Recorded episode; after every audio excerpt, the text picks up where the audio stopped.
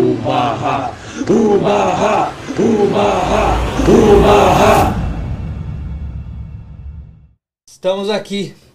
E eu queria só começar esse podcast dizendo que esse podcast é a realização de um sonho.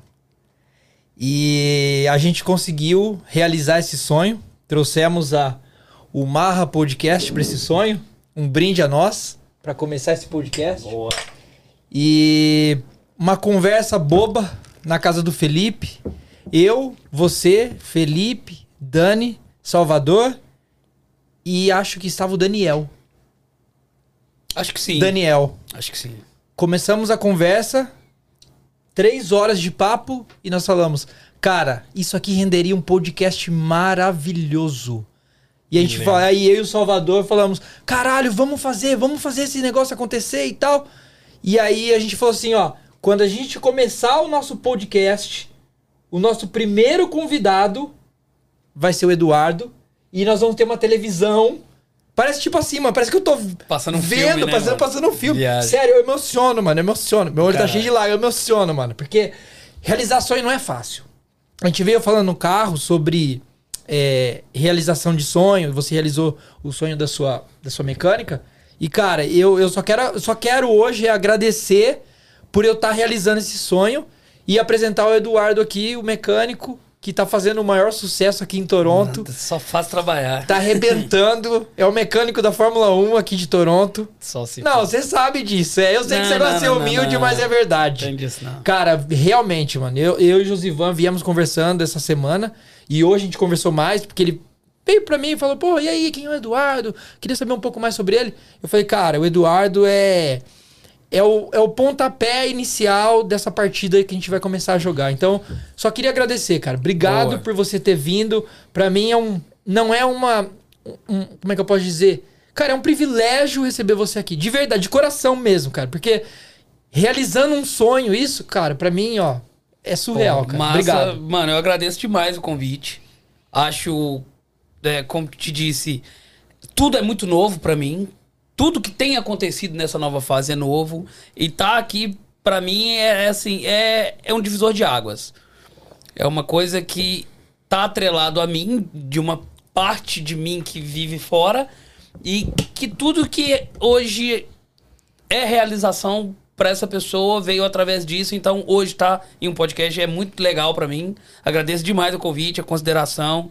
Acho que a gente vai ter aí ótimos ótimos itens, ótimos temas pra poder falar sobre um monte de coisa.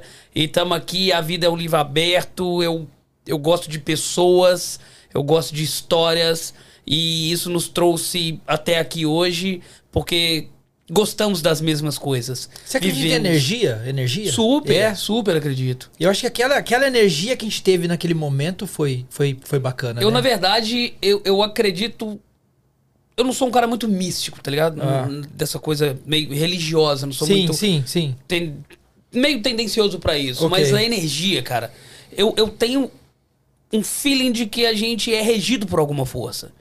Não dá pra ser por acaso tudo. Tá, mano. Aquilo que vo- você focaliza e expande, né? O universo conspira ao teu favor. né? Exato. Ah, tem- algo grandiosíssimo que cada um dá um nome. Sim.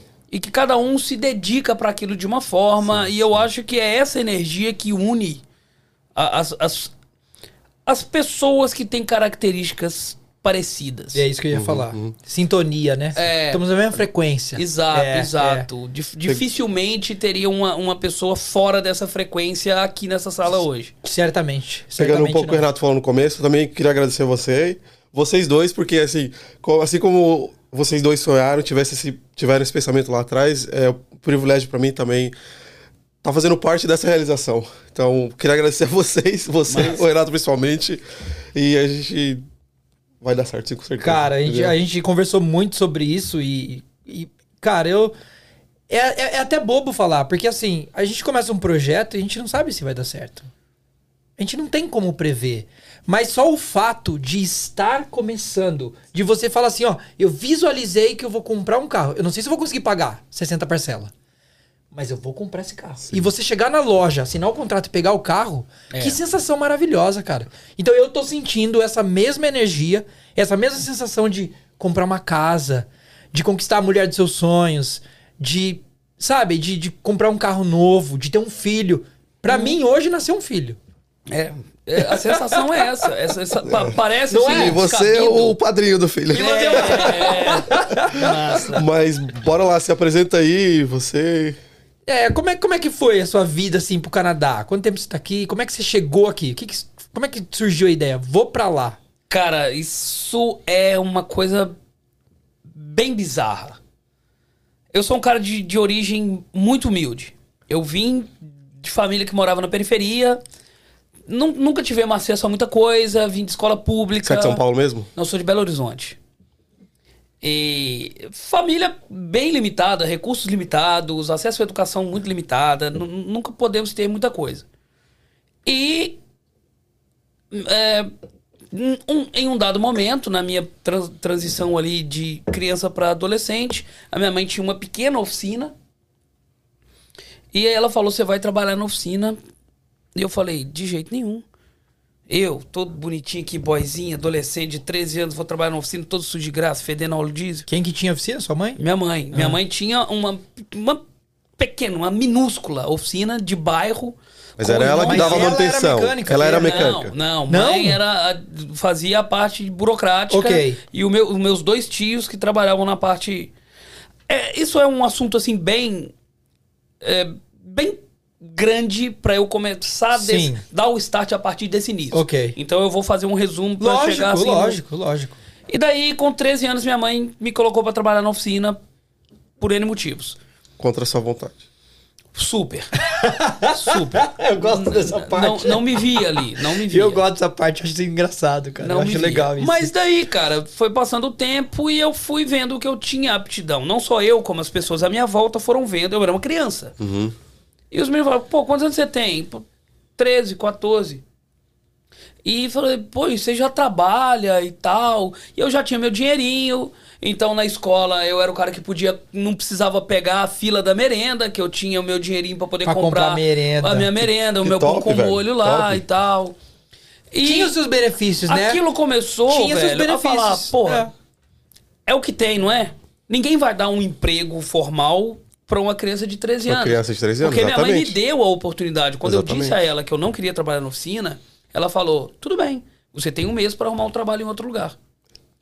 Chupa essa na manga. época não tinha. Chupa essa manga. Mano, na época não tinha essa parada de currículo, muito menos É. internet. Isso foi em 1993. 93 para 94, esses meados. A gente aí. usava telefone de escado, né? Exato, É. velho. Você é de 81? Eu sou de 80. 80. Eu fiz 41 agora na segunda-feira. Abafa, abafa casa, abafa. Não, não, parabéns, porra. Acabou de fazer 41. não, olha, tá- orgulhão, tô, tô bem pra Cara, O caralho. cara é de mano. 40. 41 quase de 40, você vê? Aí sim, garoto. Aí, ó. Daí, cara, eu fui correr lugares, né? Porque pra galera da minha idade, lá em Belo Horizonte, tinha uma associação que dava oportunidade para adolescente trabalhar, que chamava-se Asprom. Era um órgão público. Só que assim, você tinha que andar uniformizado, e era, era meio vergonhoso. Você, porque é, era um programa da época dedicado para a comunidade carente. Que precisava Sim. ter o- o- o- um menor empregado Em para. São Paulo a gente chamava de guardinha. Você chamava de guardinha lá também, não? Não, lá, É. lá eram duas que tinham em Belo Nós Horizonte. também tínhamos duas, é. Só É. que era, era uma parada meio foda, né? Os caras, você chegava na escola, Era eu tava vergonhoso. falando. Ah, aí, chegou o Asprom. Sim. Que era o cara que tava lá por ajuda e fazia um subemprego pra ter um meio salário pra ajudar a família. Sim. É. Ajudar na renda familiar. E aí volta aquela conversa dos bullies, né, cara? O cara tava ali, se inscreveu, fez uma entrevista lá com 13 anos pra ter um trampinho pra ajudar a família. E a galera chamava o cara de Asprom. Ô, Asprom! Ô, não sei o quê. Igualzinho Foda. em São Paulo. Igualzinho, Mesma coisa. igualzinho, mesma coisa. Daí, cara, eu não consegui trabalho, obviamente, e comecei a trabalhar com a oficina, na oficina da minha mãe. Era realmente, gente, uma oficina que era do tamanho aqui da sala que estamos. Caraca. Os carros ficavam na rua, na- estacionados na lateral da rua, e aí eu era o cara que levava e trazia ferramenta, lavava a peça e tarará, tarará. Daí eu já comecei a ganhar meu dinheirinho, negócio, estudava à noite, trabalhava de dia. E daí nasceu a paixão pela profissão. Eu não sou um apaixonado por carros. Eu sou apaixonado pela capacidade de resolver problemas. Um cara chega pra mim com um problema e sai sem o problema. Ou seja, não é o carro. Ah, hoje eu trabalho com Lamborghinis, com Ferraris, com Bentleys, os carros que são sonhos das vezes do cara entrar dentro do carro. E pra mim é um carro. Ah, carro de um milhão e meio de dólares. Tá com problema, não tá? Parou de funcionar aquele botãozinho? Parou. Ok, deixa aí que eu resolvo. E sai com o problema resolvido. Então a minha paixão não é pelo, por carros. Minha paixão é por resolver, para tirar preocupações da cabeça das pessoas. Tipo, Deixar a vida dos caras mais leve. exato. ah, ninguém é obrigado a saber de tudo. Aham.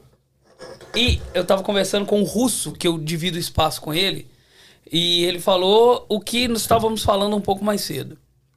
Eu ganho dinheiro resolvendo. pro- Eu ganho dinheiro com problemas. Eu, eu ganho dinheiro precisa- com problemas. Você porque vende lenço. eu tenho a solução. Você vende lenço. Eu tenho a solução para o problema.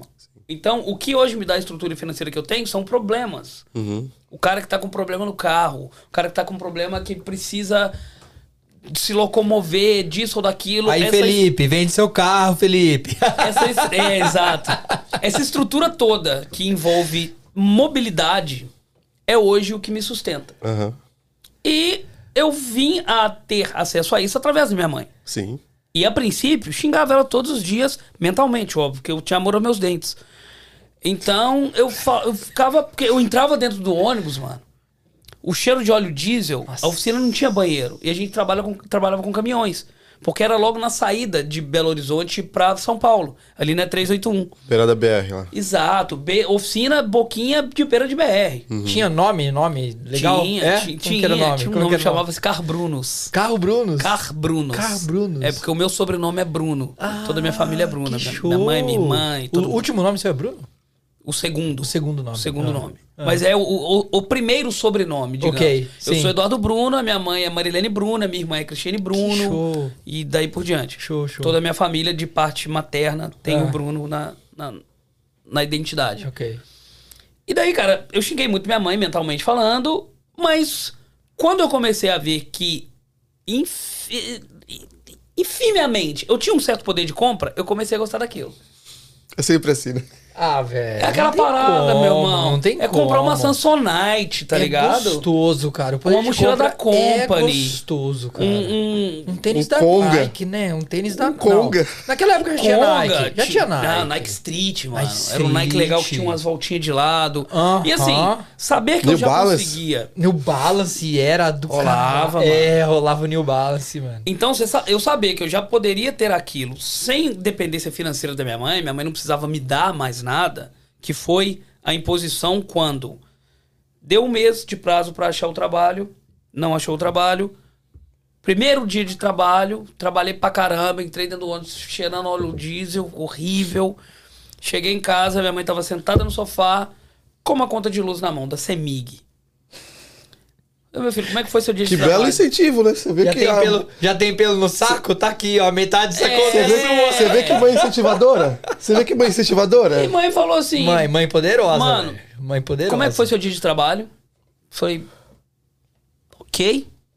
Não sei fazer nada mesmo. Revoltado. Lógico, revoltado. por dentro tava Não moendo, sei né? fazer nada daquilo mesmo. Brabo, brabo, macho. Vou. Macho. Pensa. Pensa que é esse pinche. Macho, com dois pelos no saco. Daí, cara, ela falou: Pois, enquanto você não encontrar nada melhor, é lá que você vai ficar. Você não tem mais a opção de não trabalhar. Ponto. Aqui está a conta da Semig. A partir de hoje, a metade dela é pra você pagar. E eram só vocês dois. Eu, minha mãe e minha irmã. Mas sua irmã não podia trabalhar, obviamente. Você... Não, mãe, Cris já trabalhava. Sua irmã já é mais velha. Cris já trabalha. Cris é mais velha. Cris é ah, dois tá. anos e meio mais velha que eu. Ok. E ela trabalhava num consultório odontológico como assistente. Ali foi o primeiro trabalho dela. E, e a Cris passou por muito, muito, muito mais empresas que eu. Então ela conseguiu ter um currículo mais rico. Eu sempre fui daquele cara que nunca gostei de ficar pulando muito. Sempre gostei de- daquilo ali, pegar aquilo e crescer dentro daquilo, até eu bater a cabeça no teto, onde eu não tenho mais pra onde crescer, daí eu, eu galgo mais um degrau Sim. Mas nunca fui de ficar pulando muito. Trabalhei em poucos lugares na vida. Daí eu tinha a responsabilidade, eu ganhava meio salário, foi logo na época da transição do plano do, do- da unidade real de valor, a URV, para o real, que foi ali na- no, no governo, o primeiro governo do Fernando Henrique em 94. 128 reais? 64. 164? Não, 64. 64. 66 reais e 36 centavos. Eu, Eu sabia, ganhava, que, eu sabia que era uma coisa assim. eu Mas ganhava valia, mas valia muito dinheiro naquela época. Era um pra na um virada. dólar. Era mais que É. dólar na época. Quando Não, virou. Era, Virada era, foi era páreo. Era mais que Era dólar na páreo. época. Era, era bem páreo ali, Sim. oscilava bem pouco. Você Bem lembra, você ia pouco com um mesmo. real na padaria, você voltava cheio de Pra pão caramba, trazia bala ainda velho, de troco. Pra caramba, pra caramba. Era, era um negócio meio... Era o, o início do fortalecimento de uma economia sólida no Brasil. Que hoje tá se esvaindo, né? Por causa de X É. problemas, mas... Foi uma sacada incrível aquela época, porque nós vínhamos do corte dos zeros dos governos anteriores. saco. Congelamento, Tinha que Sarney trocar fazia. dinheiro toda hora. Exato. Você ia, você ia para o ônibus no centro com um preço, quando você voltava era, Era outro. outro. Sabia que eu tenho um trauma, pegando um gancho no que você falou, eu tenho um trauma disso aí até hoje. Que eu lembro quando minha mãe ia no mercado, a gente tinha que encher o carrinho com o máximo que desse, Verdade, porque no dia verdade, seguinte ia ficar seguinte. caro. Posto de gasolina, E aí- lembra? Que tinha que abastecer de madrugada. E aí, qual que é o meu trauma hoje? Quando eu vou no mercado, eu quero comprar muita coisa, só que. Até hoje, é verdade isso. só que eu não preciso comprar muita É. coisa. Isso. Só que eu não preciso comprar muita coisa. Eu- entendeu? Eu, eu tenho E, mas esse é meu trauma por causa de infância. E eu fui descobrir isso esses dias. Eu não sabia, eu tenho isso também, cara. Eu não Isso, sabia. então, é por causa dos nossos disso. traumas. Caralho. E eu fui me dar conta disso não tem muito tempo. Foi depois que cheguei no Canadá, porque aqui o nosso poder aqui é muito. Nossa, não se compara. Infinitamente maior. E aí eu fui no mercado, eu quero pegar tudo. Eu falei, eu não preciso disso. Não preciso disso. O negócio vai. Tá um dólar. Puta pariu. Só porque eu entendi isso, quando eu cheguei aqui, a ca- o pack. Deixa eu falar, tá? É que assim. o pack da caixinha com 24 águas é 1,97. E eu cheguei há 4 anos, é o mesmo preço hoje. Verdade, 1,97. Só pra ilustrar o, pegar o teu gancho, mas pode falar. Entendeu? Sim. Mas é, vínhamos de, de uma. Em 94, enquanto o Fernando Henrique era então o ministro do o ministro da Fazenda do governo Itamar Franco, que foi instituído com a queda do Collor, foi um, foi um projeto mu- muito foda, velho. É uma, uma, uma lacuna política muito bem idealizada para aquele momento. O Brasil não tinha maturidade para dar aquele salto. E deu. E foi muito foda. O cara Foi foi, muito caralho. inteligente. Os caras, foi. os caras do foram caralho. realmente. Foi uma puta sacada que redirecionou os caminhos do Brasil, que, enfim, é, isso aí é outro. É outro assunto. É outro é, assunto. É, é. Mas daí, cara, comecei a trabalhar ganhando ali os meus R$ 33,18. Minha carteira era assinada, eu comecei a Você ganhava meio salário mínimo? Ganhava meio Ah, salário meio. porque eu comecei, eu era ajudante, eu era ajudante Uhum. do ajudante. Eu lavava a peça pro ajudante levar um pro profissional instalar. Eu era o Aspron. Só que era o Aspron de grife, que eu não precisava usar o uniforme. O jaleco dos Aspron. cara, é. Fedia Em, contra, diesel em contrapartida, andava sujo e fedido a diesel. Exato, exato, exatamente. Mas Mas, que- aí, cara, em dado momento a ficha caiu. Eu falei, pô, minha mãe não vai me deixar ficar sem trabalhar. Eu tô trabalhando pra caramba, eu não vou ter tempo de procurar trabalho em outro lugar. Bora. Fecha a cara e ela falou: pro Isso abraço." eu carrego comigo até hoje. E falo com todo mundo que eu conheço. Não interessa o que você faça. Nossa, bem feito. Seja o melhor. Seja o melhor. Cara, o melhor gari, o melhor engarrafador de leite, o, o, o melhor. Concordo. O melhor, cara. O melhor 200%. engloba tudo. Por quê? Você só vai ser diferente se você colocar o seu diferencial à sua frente. Porque senão você só vai ser mais um. Se você não pegar algo em que você seja exponencial e colocar à frente na sua vida como ponta da sua lança, você só vai ser mais um, mano. Você vai ser só uma madeira que os outros vão pegar e jogar pra onde quer, meu velho. Agora, quem chega onde quer é o cara, a ponta da lança. A ponta da lança é o objetivo, é a ponta da flecha.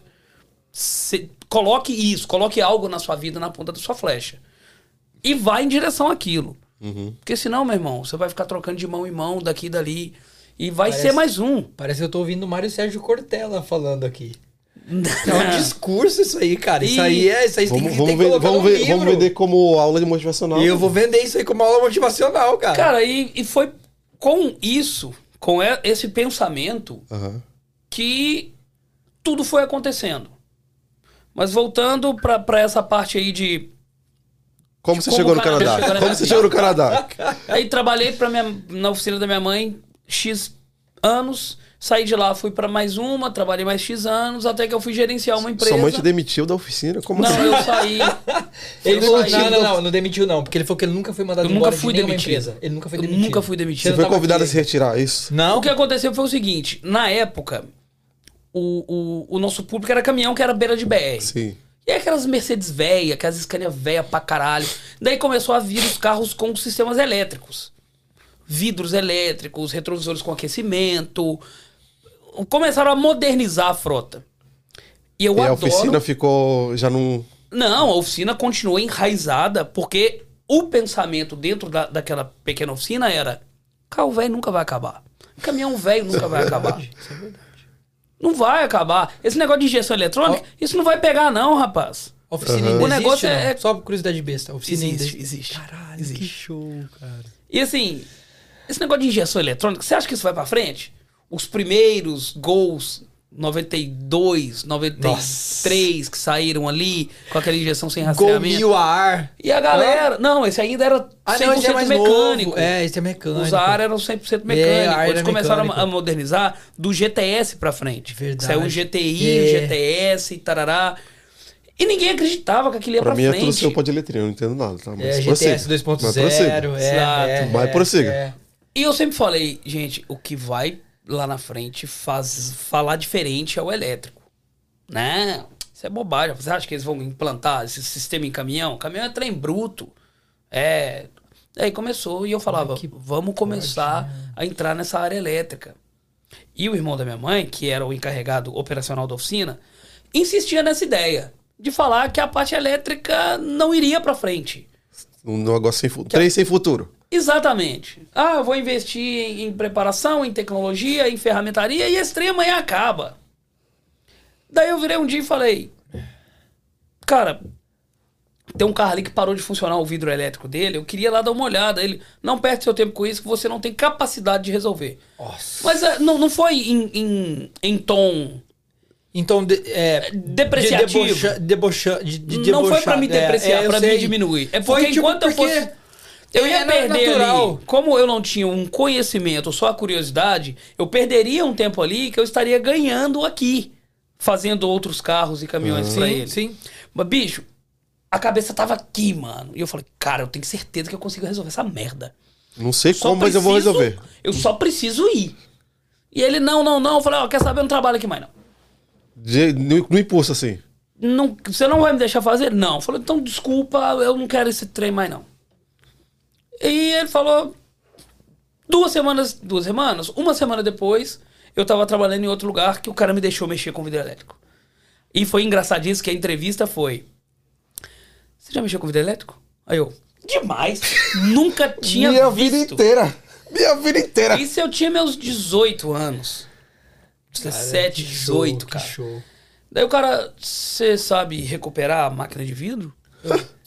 Faço De olho fechado. costas. De olho fechado. Faço com o pé nas costas. Fecha meu olho aqui, venda meu olho aqui. E o cara falou, beleza, então, tem uma ali pra você consertar. É óbvio, cara, que eu demor... eu fiz. Mas eu demorei quatro vezes o tempo. Normal. Aí na hora que eu terminei, o cara virou pra mim e falou, olha, Pra cima de voar. Pra cima de voar. o cara já lá com sua- seus X anos de estrada. Aí o cara virou pra mim e falou, bicho, eu, eu gostei.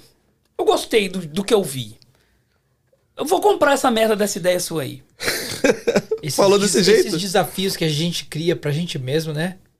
É do caralho. né? E é o que motiva a gente. Cara, Cara, e ele falou assim: Tá, mas é você por você mesmo. E eu vou te cobrar. Cara, e aí esse cara abriu a primeira porta. Que da hora. Me abriu a primeira porta e esse universo já começou a florar na minha cabeça. E aquela parte mecânica do funcionamento continuou porque uma coisa levava a outra. Sim. Eu fiquei seis anos com esse cara. Seis. Não menos. Fiquei quatro anos com esse cara. Daí, a maior oficina que tinha nesse segmento entrou em contato comigo e quis me contratar. Porra. Aí eu me, pro- falando, mano, esse me é proporam mecânico de Fórmula 1. me proporam um, um salário bem legal lá na outra. Aí eu cheguei pro meu ex-chefe e falei: Barcelona, Barcelona quer comprar meu passe, Santos. Que que Com você- 13 anos Não, de não idade, o negociei. Barcelona Ah, não? fez Não Já- negociei, não. Não Não, negociei. Não negociei. Já Eu falou assim, ó, falei. tô indo pro Barcelona. Porque esse cara, é assim, eu saí do sistema totalmente mecânico para ir para um sistema eletromecânico, que eu teria que fazer um pouco das duas coisas. E aí eu me desenvolvi, eu mantive a raiz Aham. da parte funcional mecânica da coisa. Peguei a- essa primeira parcela da- do sistema elétrico Sim. e daí eu ia para um lugar onde eu usaria e desenvolveria o sistema elétrico com veemência. Muito. Basicamente, eu ia tomar conta só dessa área. Então, nem, eu não fui pelo salário. Real, não pelo fui pelo desafio. salário. Eu fui pelo desafio. De, de tipo. Então você não é, a tua intenção não era nem negociar com o cara pra. Não! Era só. Hora nenhuma, quando eu fui lá e o cara conversou comigo e o que eu tenho, o que eu quero de você é isso, porque ele ouviu falar do meu nome, um tio meu que trabalhou comigo nessa arroz com feijão, foi para o arroz, foi pro filé mignon e falou de mim lá. Aham. Aí esse cara falou, pô, quero trazer esse cara. E aí eu fui trabalhar nessa oficina onde eu fiquei durante nove anos. Porra. É, em quatro anos eu me tornei gerente. Eu me tornei gerente e, e fiquei cinco anos gerenciando. E era uma oficina realmente grande, cara. Aham. Grande, grande pra caramba. E pelo mesmo motivo que eu saí das duas anteriores, eu saí dessa. Nove anos depois. Porque onde começaram a, a serem comercializados no Brasil carros com teto solar. Aham. Até então não tinha. O primeiro foi um Santana em 1985, saiu com aquele teto de metal e tal. Em Belo Horizonte, meu velho, ninguém tinha, na verdade, uma loja, que era na Savassi, o bairro rico da cidade, o caralho. Era uma puta oficina linda e eles mexiam com teto solar. É tipo Eu Itaí falo- de São Paulo. Você, né? Eu, Itaim de São Paulo. E eu falei assim, eu quero mexer com teto solar, velho. E aí eu falei com o meu chefe. Inclusive chamava, chama até hoje, Eduardo. Uma das pessoas mais incríveis que eu já trabalhei. O cara, um, um gênio, mano. Um gênio administrativo, um gênio. Não é um executor, mas um cara de um conhecimento, uma técnica assim. Foda, foda. Ele abriu a minha mente e eu me tornei assim. Em elétrica, velho, eu cheguei ao ponto de assim, o pessoal me ligava e falei, Edu, tô mexendo no Escort Hobby 1992 e O vidro emperra no meio. ele a 30 km por hora, quando eu viro pra esquerda, o carro morre. Eu falo, tem um fio rosa com lista preta que passa na lateral esquerda, no conector entre o cinto de segurança e o paralama, aquele fio apodrece ali. Vai lá e, e os caras iam lá, cortavam e falavam. velho. Eu cheguei a esse nível. Caralho. Da Pra- galera pra qualquer carro. Pra Mano, qualquer carro, meu velho. Existe Leonardo da Vinci em todos os, todos os sentidos. que Esse pariu. cara é eu Leonardo da tive- Vinci da mecânica, Agora eu eu entendi porque tive- você falou que ele mexe com a eu Fórmula 1. fudei, mano. Ele Aí eu é, tive, um, é, é. eu tive uma outra ideia, velho. Aí, ok, virei pra esse meu chefe e falei: Eu quero mexer com teto solar. Ah, Foi quando saiu o estilo, com aquele teto lindo assim e tal. o esquema. É, eu quero mexer com teto solar. Aí, a ideia do, do meu tio aqui, esse trem não vai emplacar, não. Não acha peça, isso, aquilo outro, aquilo outro. Eu. Deixa eu mexer, me dá oportunidade. Não, que não, que não, que não, que não, que não, que não. Falei, beleza. Uma festa de fim de ano, Isso depois de nove anos que tá na oficina. nove anos. O cara. Ele falou, cara, eu entendo ele. Eu entendo muito mais ele do que o meu tio. Sim. Porque ele falava assim: Com propriedade. o, o, o fluxo que eu tenho, o volume de, de, de trabalho que eu tenho, não comporta eu trazer mais um pra dentro. Eu sei que pode ser lucrativo, eu sei que pode ser interessante, mas eu preciso de você focado em outra coisa. Eu não posso te tirar daqui pra colocar aqui. Aham. É só por isso. Eu falei, então tá, eu vou me tirar daqui pra me colocar aqui, já que você não pode fazer. Foi onde eu abri minha primeira oficina. Quantos anos você tinha? 29, 29. Da 28, 29. Foi onde eu abri a minha primeira oficina. Lá em Belzonte mesmo. Lá em Belzonte. Belzonte. Lá no meu barreiro, meu barreiro velho. Beraba, Berzonte ou Berlândia? Be- Belzonte, Belzonte. Belzonte. Daí eu abri a minha primeira oficina. E, cara, a história se repete. A história se repete. É, é- isso é, isso É um muito- padrão, é né? mu- muito pragmático, mano. Daí abri minha oficina. é, em, em um, em um conjunto de acontecimentos extraordinários. Foi o período que eu me casei. O universo conspirou, né? Real. Real. Daí e você foca e expande. Isso é. É. É show. Daí, mano. eu cara, gosto de ver isso. Eu gosto eu- de ver isso. simplesmente em um mês peguei os cacos velhos de ferramenta que tinha, o dinheiro do acerto, aquele perrengue do caralho. Aluguei uma portinha escondida numa rua que não tinha movimento. A improbabilidade de dar certo era muito maior do que de dar certo. Só que eu tinha um nome. Aquele cara que veio daqui da oficininha portinha, foi para aquela oficina mediana e era o nome da oficina pica, ganhou notoriedade. E aí quando eu saí de lá, eu arrastei pessoas para mim. Você já tinha esse nome, Eduardo Garage? Não, não, minha, minha oficina no Brasil chamava-se Bruno Cara Eletroportas. É um nome legal também. Daí, meu velho, Não gostei, comecei. não, pra falar a verdade. Não? Bruno. Car. Porque, porque faz parte do, do- da história da família Não, dele. eletroportas, É, eletroportas, eletroportas não, não combinou com Não, seu não, estilo, mas é porque faz parte da história da Mas família Foda-se, dele. foda-se, é o nome do cara. Eu É, e eu você falando também isso, tem entendeu? o direito de não É, gostar. não sei eu tô tá falando certo. isso. A oficina é tua, não sei nem porque eu tô falando isso. Vai, continua. Continua. Daí eu comecei. E aí as pessoas que vieram, que eu comecei a trabalhar. No, no- ali no. Até que um dia parou um cara na porta da oficina com um estilo prata e falou: Teto "Irmão, escamba. tá sabendo que você mexe com teto solar? Eu falei, pra caralho! Tem nada que eu entendo mais na vida que o teto solar. Deixa com o pai. Deixa com o pai. joga no peito que o pai... Manda pra dentro! Cruza que eu. Cruza que eu faço o gol. O cara foi. Meu irmão, eu nunca tinha Ai, encostado caralho. em um teto solar. Nunca vi teto solar. Nunca. Eu cagava de medo. De vai que eu abro essa porra, não fecha, eu tô fudido. O cara deixou o carro lá, velho. Aí quando o cara foi, quando o cara foi embora, a equipe toda. E Exato. agora? Eu trabalhava E aí, sozinho. Aí, eu trabalhava sozinho. Eu trabalhava Ah, sozinho. a galera que você não sozinho. tava com você ainda. Não, eu já tinha saído da oficina, que eu Aí ele gerenciava, montou o business dele a sozinho. minha, Sozinho. Aí você. sozinho, ah, não tinha tá. ninguém. Ah, eu, entendi. trabalhava- eu não tinha Entendi. dinheiro nem pra pagar o aluguel da oficina. Ah, entendi. Foi uma coisa muito assim. Mano, as minhas coisas são meio assim, sabe? Eu, eu, eu chuto. Você tava desempregado, Se- morava com a mãe Não, e foi lá não. e fez um filho. Isso não, aí- não, isso eu aí tô é um dizendo outro assim. rolê. Não, eu tô dizendo É, assim. é. Você tava desempregado, morava com a mãe e, fiz foi um lá e fez um filho. É. Fora do, fora do namoro. Fora do... Tipo isso, velho. Daí, início de oficina, eu tava pegando qualquer coisa. Chegava aqueles né, coisas e eu falava, meu Deus, eu jurei pra mim que eu nunca mais mexi com essa porra. Entra aí. Nossa, tem que trocar a rodana da máquina de vidro Fiat 147. Não, Vem porra. cá, meu patrão. Eita! Daí chegou o primeiro estilo. Desmontei aquela merda com o cu na mão, mas desmontei e falei assim: tá, e aí? Eu tenho, que- primeiro eu tenho que entender como é que isso funciona para eu tentar encontrar o problema. Porque sem saber como é que funciona, como é que é a dinâmica aqui, como é que é a Sem, engenharia... sem o YouTubezinho pra dar uma fuçadinha. Não tinha, Nossa, não tinha Não nada. tinha. Como você sobreviveu sem Não tinha YouTube? Google, cara? mano. Até hoje, meu Não velho. tinha Google pra pesquisar, Sério? né? Até hoje.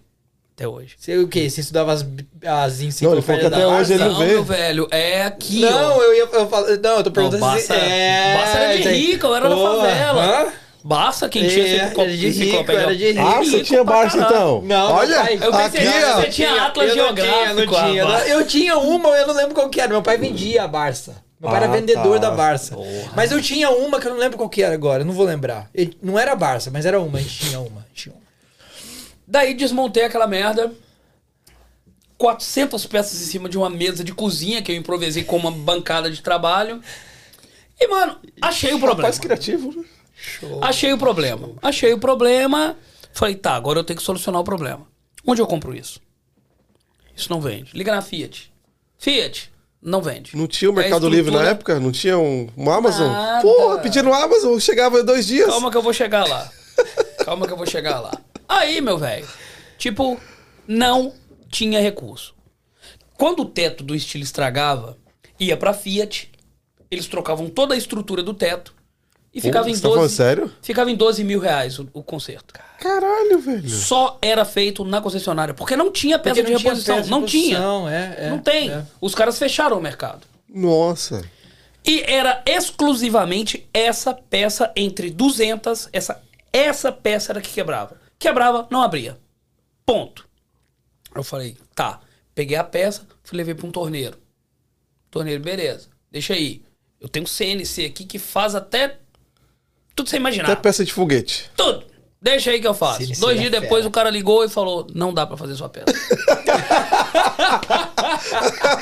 aí eu, caralho. Beleza. Não, mas eu fiquei sabendo de um cara aqui que. Esse cara é o cara. Ele tem, ele é torneiro mecânico desde 1908. Foi ele que fez a Arca de Noé. Foi ele que fez o torno. Exa- É, exato. Esse cara faz. Dois dias depois, essa peça é impossível de fazer ela cortada. Ela tem que ser injetada. Aí vai pra injetora. Beleza. Eu não tinha dinheiro pra investir nisso, velho. Aí, cara, um dia eu tô assim. Eu tô vendo a minha galinha dos ovos de ouro fugindo.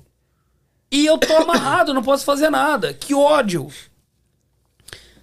Mano, saca isso. Aí, um belo dia, um amigo meu me chamou e falou: montei uma usinagenzinha de bijuteria de fundo de quintal aqui em casa.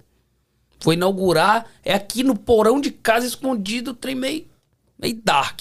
Mas vamos tomar uma cervejinha aqui e tarará. Fui pra casa desse amigo meu, Ô, era um predinho, Uma, pega uma pra mim, por favor. era um predinho em Quer mais uma? cara. Mais uma? Tá vazia lá? Tá não? fazendo nada. Não tá fazendo nada mesmo. Na verdade, tô falando pra caralho. Mas esse é o intuito, né? Mas- O convidado é você, pô. A gente quer saber de você Mas hoje. aí, cara, eu fui lá e tal, e vi o processo ali de fabricação das bijuterias e negócio. Falei, não, que legal, né? Um processo bacana, bem artesanal. Participei ali daquele meet e fui embora pra casa. No outro dia eu tive um insight e falei: o cara pega uma areia. Dúvida. Até aí, quanto tempo o carro tava lá parado na oficina? É, isso aí eu ia perguntar. Um mês. E o dono? Você falou que era o pica das galáxias? Cadê meu carro? Uai, eu falei, você tem duas opções. Ou espera eu resolver, ou vem cá e pega um, pega um carrinho de mão, pega todas as peças que eu desmontei do seu carro, que são muitas, E leva lá na, na, na autorizada. e leva lá na autorizada, velho. Ou compra um teto lá na autorizada e traz que eu E- é. troco. Aí ele Verdade, falou, um dia E o cara falou, ué, pensando bem, eu vou esperar um pouquinho. Aí, velho, eu falei assim: o cara pega uma areia, molda um desenzinho vagabundinho ali na areia, injeta aquele metalzinho, ele endurece, ele virou uma peça. Se o cara injeta um desenho de uma bijuteria, o cara injeta o desenho da minha peça. Levei pra Atenção. ele, sem falar o que era, é claro. Lógico. Falei, tô precisando fazer esse trem aqui. ó. Essa pecinha aqui, ó. Aí ele, pé nas costas, chegou lá, com cinco minutos ele me deu a peça. Mentira, ele falou, Não ele falou a verdade, né? Com cinco minutos Não ele me deu a peça na minha mão. Eu falei, é isso aqui que você quer? Eu falei, não sei. Vou Descobri testar. depois. Vou testar. Cinco minutos? Cinco minutos ele me deu a peça Caralho, fundida. velho. Levei. Só que ele fazia bijuteria. A resistência de uma bijuteria para a resistência de uma peça que vai num carro é, completamente diferente. É. Mas pelo menos você podia fazer um teste e saber se ia dar certo ou não. Primeira coisa que eu fiz, voltei pra oficina correndo, meia-noite, acendi as luzes, trabalhei até três horas da manhã, mantei tudo no lugar e tal, que tesão do caralho. Foi abrir o teto, a peça. Tal! Estourou!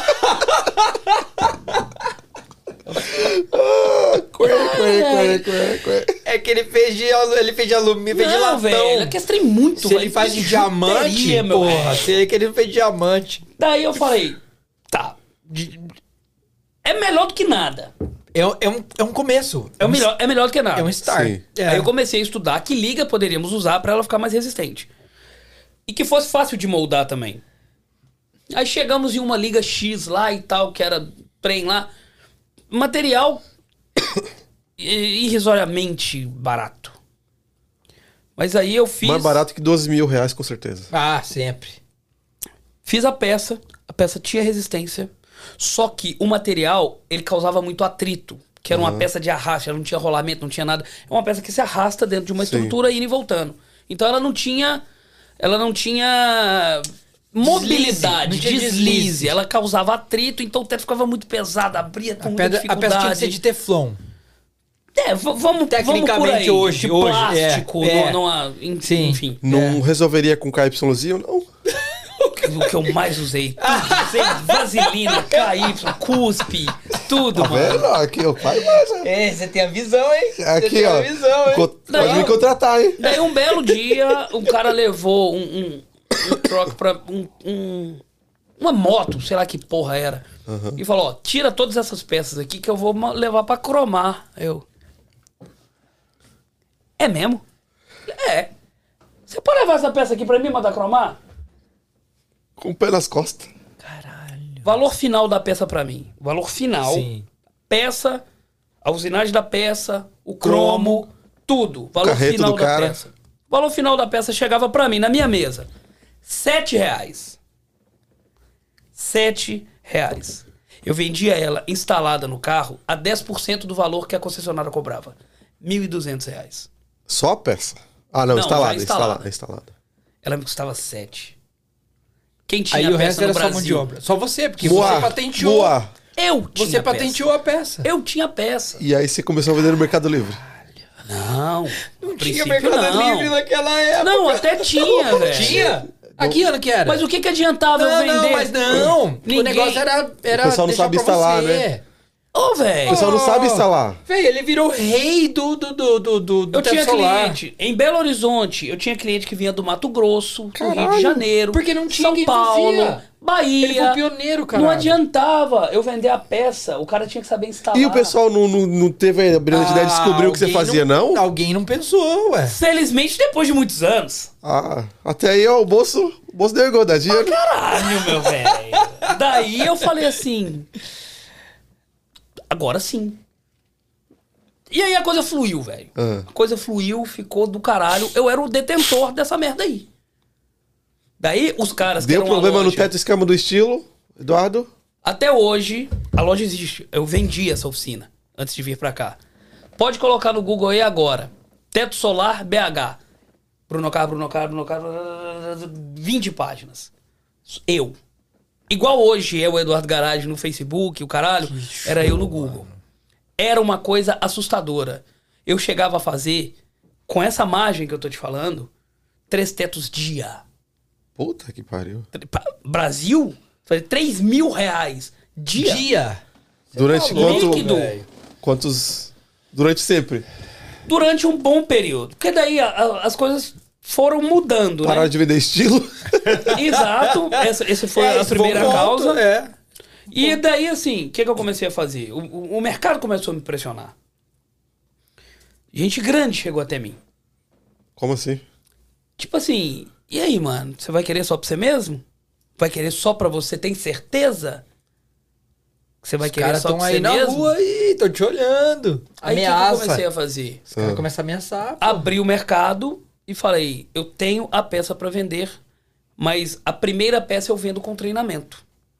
Treinamento de 50 mil reais. Vai querer? Não era tanto, não. Mas foi perto. Mas eu não tive opção. Ah, você tinha que abrir. Eu tinha que abrir. Mas o que, que você quer dizer com gente grande? Outras mecânicas grandes, Ou- outras... ou é. Os caras que viram e falaram, puta que pariu, velho. O cara monopolizou o mercado. Monopolizei, não. Eu fiz o bagulho, como é que. Ninguém tinha, como é que eu Mas monopolizei? monopolizou. Eu monopolizei. Monopolizou. É monopólio, não importa como e que outras pessoas descobriram que aquilo dava grana. Cara, globalização, a coisa toda. Eu tive que abrir. Tá. Daí eu vendi as primeiras peças para aquele primeiro lojista. Falou, ó, vou, manda o seu cara aí. Eu vou ensinar ele como é que instala a peça. E ainda assim, eu vendi essa peça a 600 reais. Então o segredo de fazer você não, você não revelou até hoje. A peça você vendia, mas o segredo não. Eu revelei pro cara que eu vendi a oficina. Ah, Revelei pro cara que eu vendi. Aham, E ele me pagou muito bem por isso. aham. Daí, cara, eu criei durante alguns anos, até eu chegar nesse ponto de tu, todo esse insight aí funcionar, demorou. Demorou dois anos. E eu tive a oficina por sete. Então, cinco anos foram, assim, de bonança, velho. Foi onde eu comprei ótimos carros, eu comprei meu apartamento. Aí eu tive. Eu pude viver pela primeira vez na vida. O menino que saiu de lá da favela, fudidão, que a mãe obrigou a trabalhar na oficina. tá vendo? Não foi mal. Pelo contrário, pelo contrário. É que a gente não consegue ver a, a extensão do. Mas mãe é mãe, né? Mãe sempre fala as coisas certas, velho. Mãe acerta errando. É. Então, cara, foi uma época que se eu tivesse ouvido minha mãe, eu não precisaria ter vindo pra cá. De novo. Mas, velho, eu vislumbrei. Eu vislumbrei com aquela merda. Aham. Um cara que nunca tinha tido nada. Que aos 13 anos teve que pagar a primeira conta de luz, começa a ganhar 30 mil por mês. Mano, nunca tinha tido. Fiz merda pra caralho. E você, Ah, você era solteiro nessa época? Não, já era casado. Mas já era casado, como já tinha filho. gastar Mas, mano, pouco. aí eu Ah. comecei a ir nos restaurantes mais top. Eu comprei Lógico. uns carros mais legal. Eu comprei um puta de um apartamento sensacional. Eu comecei a frequentar a sociedade legal ali daquela região que eu, que eu trabalhava, barra morava. Eu tive acesso a uma vida legal pela primeira vez, mas continuava trabalhando pra caralho. Era o primeiro a chegar na oficina, o último a sair, igual é hoje. Por isso que eu te falo que a história se repete. É porque hoje você tá sozinho, então não tem como. É, é. Mas, mano, e aí isso foi crescendo, crescendo, crescendo, até que um dia eu fui assaltado. Putz. Eu ali É Brasil, trabalhando, né? É carro Brasil, pra é foda. caramba, 15 carros parados lá de fora, 6 dentro da oficina. E nessa época eu já tinha três trabalhando comigo. E, cara, esse fluxo louco. Eu tinha acabado de comprar meu apartamento. A minha mulher tinha descoberto que estava grávida da minha segunda filha. Da minha filha, na verdade, né? E a gente optou por comprar o apartamento, aí comprou, era novo, quis... Eu entrei numa dívida. Sim. Só que eu tinha aquela aquela autossuficiência de falar assim, Manda pro pai que o pai, o pai paga. Manda pro pai, O pai velho. paga. Manda pro pai, deixa O comigo. pai já tem perrengue no saco, o pai paga, pô. Daí de repente veio o assalto.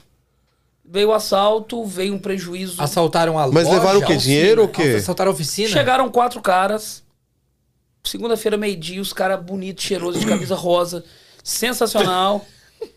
Os caras de rolê no shopping. Aqueles caras com cara de cara que vai pro shopping à tarde pra ir no McDonald's. Aham. Playboy. Tiraram o cano e falaram: perdeu, irmão.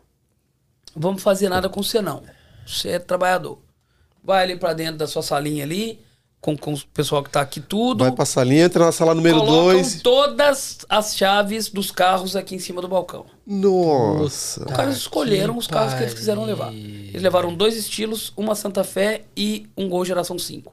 Dos quais só o Gol Geração 5 tinha seguro. Existe uma lei no Brasil que é Lei de Responsabilidade Civil, que o bem está sob sua custódia, ele é de sua responsabilidade. Se roubaram enquanto estava com você, você tem que pagar. Os carros não tinham seguro. Eu Nossa. tinha acabado de comprar um apartamento, que eu tinha dado uma baba de dinheiro pra tudo. Mobiliar, reformar, fazer o caralho. Nossa, O velho. estilo tinha acabado de sair de linha. Então, o, o trampo que antes era 1.200 e os caras pagavam rindo porque não estão pagando 12, 800, os caras já ficavam assim, tem jeito de só fechar?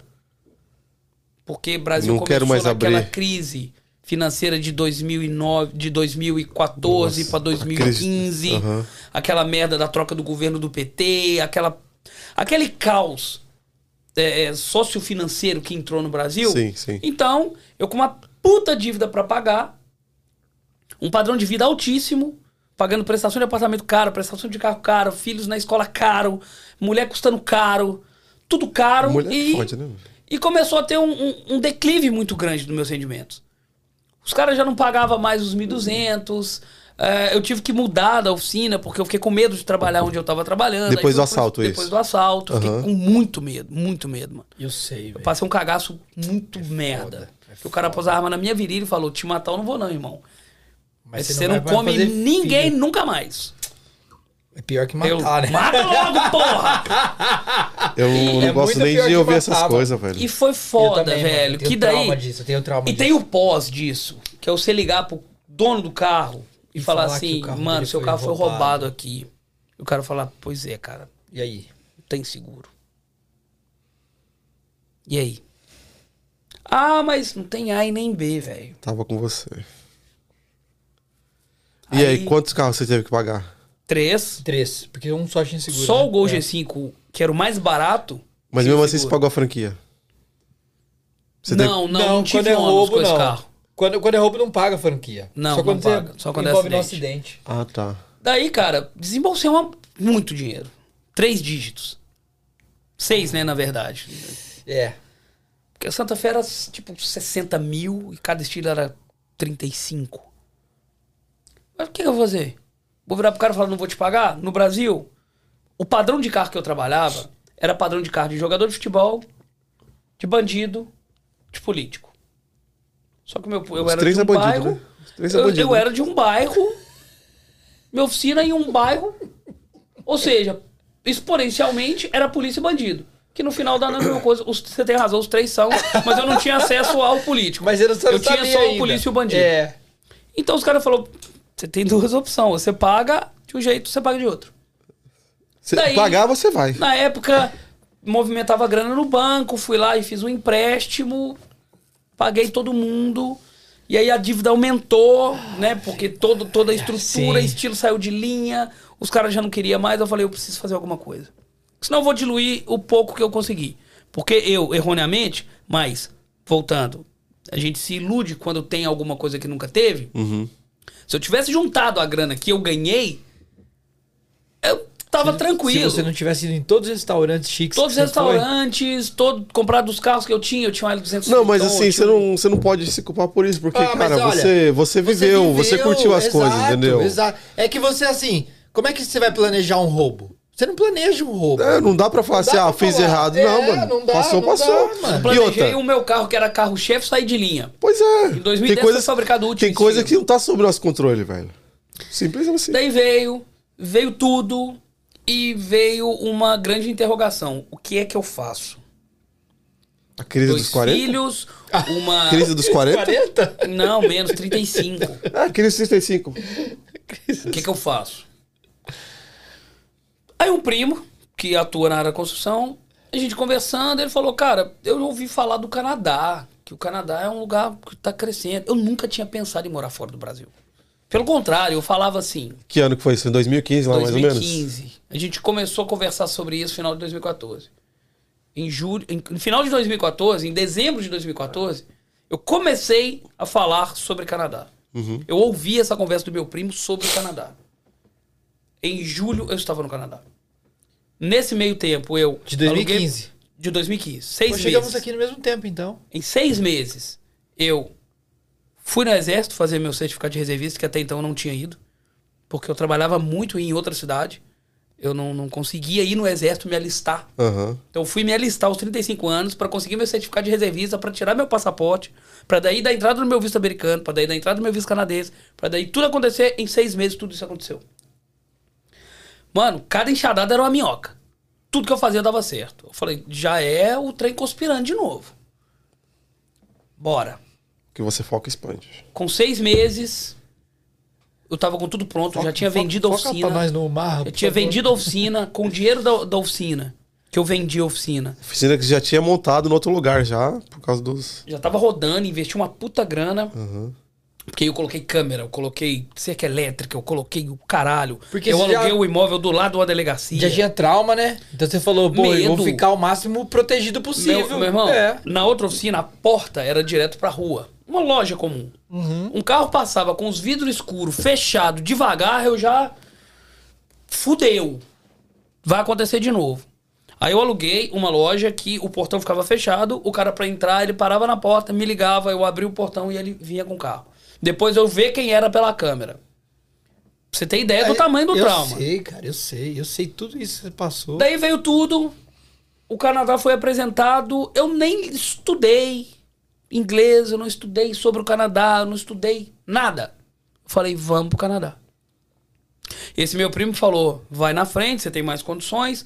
Arquiteta tudo que a gente tá indo e o meu E aí compadre você já veio também. com tudo, lá. com a mulher, cachorro, filho, Mulher, ele papagaio. falou Sim, assim, vai lá, cobaia, vai lá, vai lá, faz um teste lá. Isso, vai lá. É, eu falei que é bom, mas vai na eu frente. falei que é bom.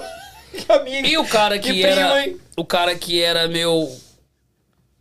O meu, o meu braço direito na oficina, que hoje está nos Estados Unidos, também comprou a ideia. Vai que a gente vai. Vai abrindo as portas que a gente chega de voadora na janela.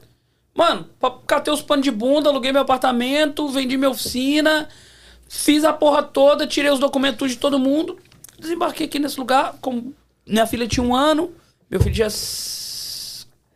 quatro para cinco. Não falávamos inglês, ninguém, eu não falava inglês, nada, absolutamente nada. A minha ex-mulher, menos ainda que eu, porque eu, pelo menos, não sou tímido. Meta cara, ela tem o, a timidez que atrapalha um pouco nisso. E, mano, chegamos aqui nesse lugar. Julho de 2015, isso aí. Julho, dia 29 de julho de 2015. E daí, cara, eu cheguei no alto do verão, né? Fiquei Tem um mês num- de diferença, cara. eu fiquei numa no Airbnb ali na Roncesvalles Village, quase chegando em Sunnyside. Então aquele visual bonito do lago, as frutas tudo do lado de fora, o street car. Chegou no verãozão, verãozão, bombando. falei, caralho, Caralho, viado, que que, lugar lugar, da top. porra. Dei o tiro na direção certa de novo. E aí, Pai cara, é foda. O pai é, ó, joga com o pai que o pai, ó. foda. Aí você ligou pros malucos, vem que aqui dá bom. Vem que aqui aí, dá bom. aí eu comecei a vida aqui. Peguei. Você começou na construção aqui. Sim. É. Aí eu falei, na hora que eu mostrar pra esses caras a minha experiência, na hora que eu mostrar pra esses caras o que, que eu já fiz, os caras vão pirar e vai querer me contratar. Eu chegava na Vou oficina, ganhar 50 dólares por hora. De cara. fácil. Chegava na oficina, tudo bom? É, eu fiz isso no Brasil. E? Era. E? Os caras eram canadenses mesmo. Não, eu não falava inglês, como é que eu ia falar com canadense? Ah, você falou com os... Eu fui nas Ah, oficinas nas portuguesas, que eu peguei, eu fui no Brasil Remitência, que me fui falado pra ir lá, Sim. e tinha um livrinho, eu acho que tem até hoje, um livretinho ali, tipo uma página amarela pra serviços portugueses e espanhóis. Foquei ali em oficina e fui em todas. Caralho. Tudo que eu ouvi foi os caras falando assim: Você tem inglês? Não. Tem ferramenta? Não. Tem documento? Não. Tá, se você quiser vir pra varrer a oficina. Não, mas eu tenho experiência. Tem não. Caralho. Tem experiência não. Que experiência? Experiência onde? Lá no Brasil? Então vai exercer sua experiência lá, aqui no Brasil. Puta que pariu. E aí, duas boquinhas pra alimentar, uma vida pra iniciar, bora pra construção, consegui trabalho com o cara, fui trabalhar no cimento, foi meu primeiro trampo Os aqui. caras não tinham ideia que tá dispensando um mecânico de Fórmula 1. Absolutamente. Um Frank Absolutamente. Williams. Daí, cara, eu fui pra, pra construção e daí Foi começar fazendo o que na construção? eu fui pro cimento? cimento, do dry pack. Fui pro dry pack. Agradeço muito pelo dry pack, porque me traumatizou de construção. O que é dry pack? Eu sou da construção e não sei o que é dry O dry pack é é tipo o contrapiso que os caras Ah, fazem ok. pra Você põe em depois banheiro, né, vir. João? Tá, então eu sei Tem o que é, mas eu tudo. não De- sabia o nome. É. Tem, tem normalmente o dry garagem, pack grande, é. o dry pack grande, ele vai em casa mais cara, mais refinada, porque é, É. caro, né? Porque os caras não metem só a madeira, mas é muito usual em banheiro. Aham. Em banheiro eles fazem muito, por causa de infiltração e tal. É, um, é o pior serviço do universo. É Mas você não era aquele que a bitoneira despeja e você ficava Não, não é espalhando não, né? bitoneira. Não é bitoneira, é na mão.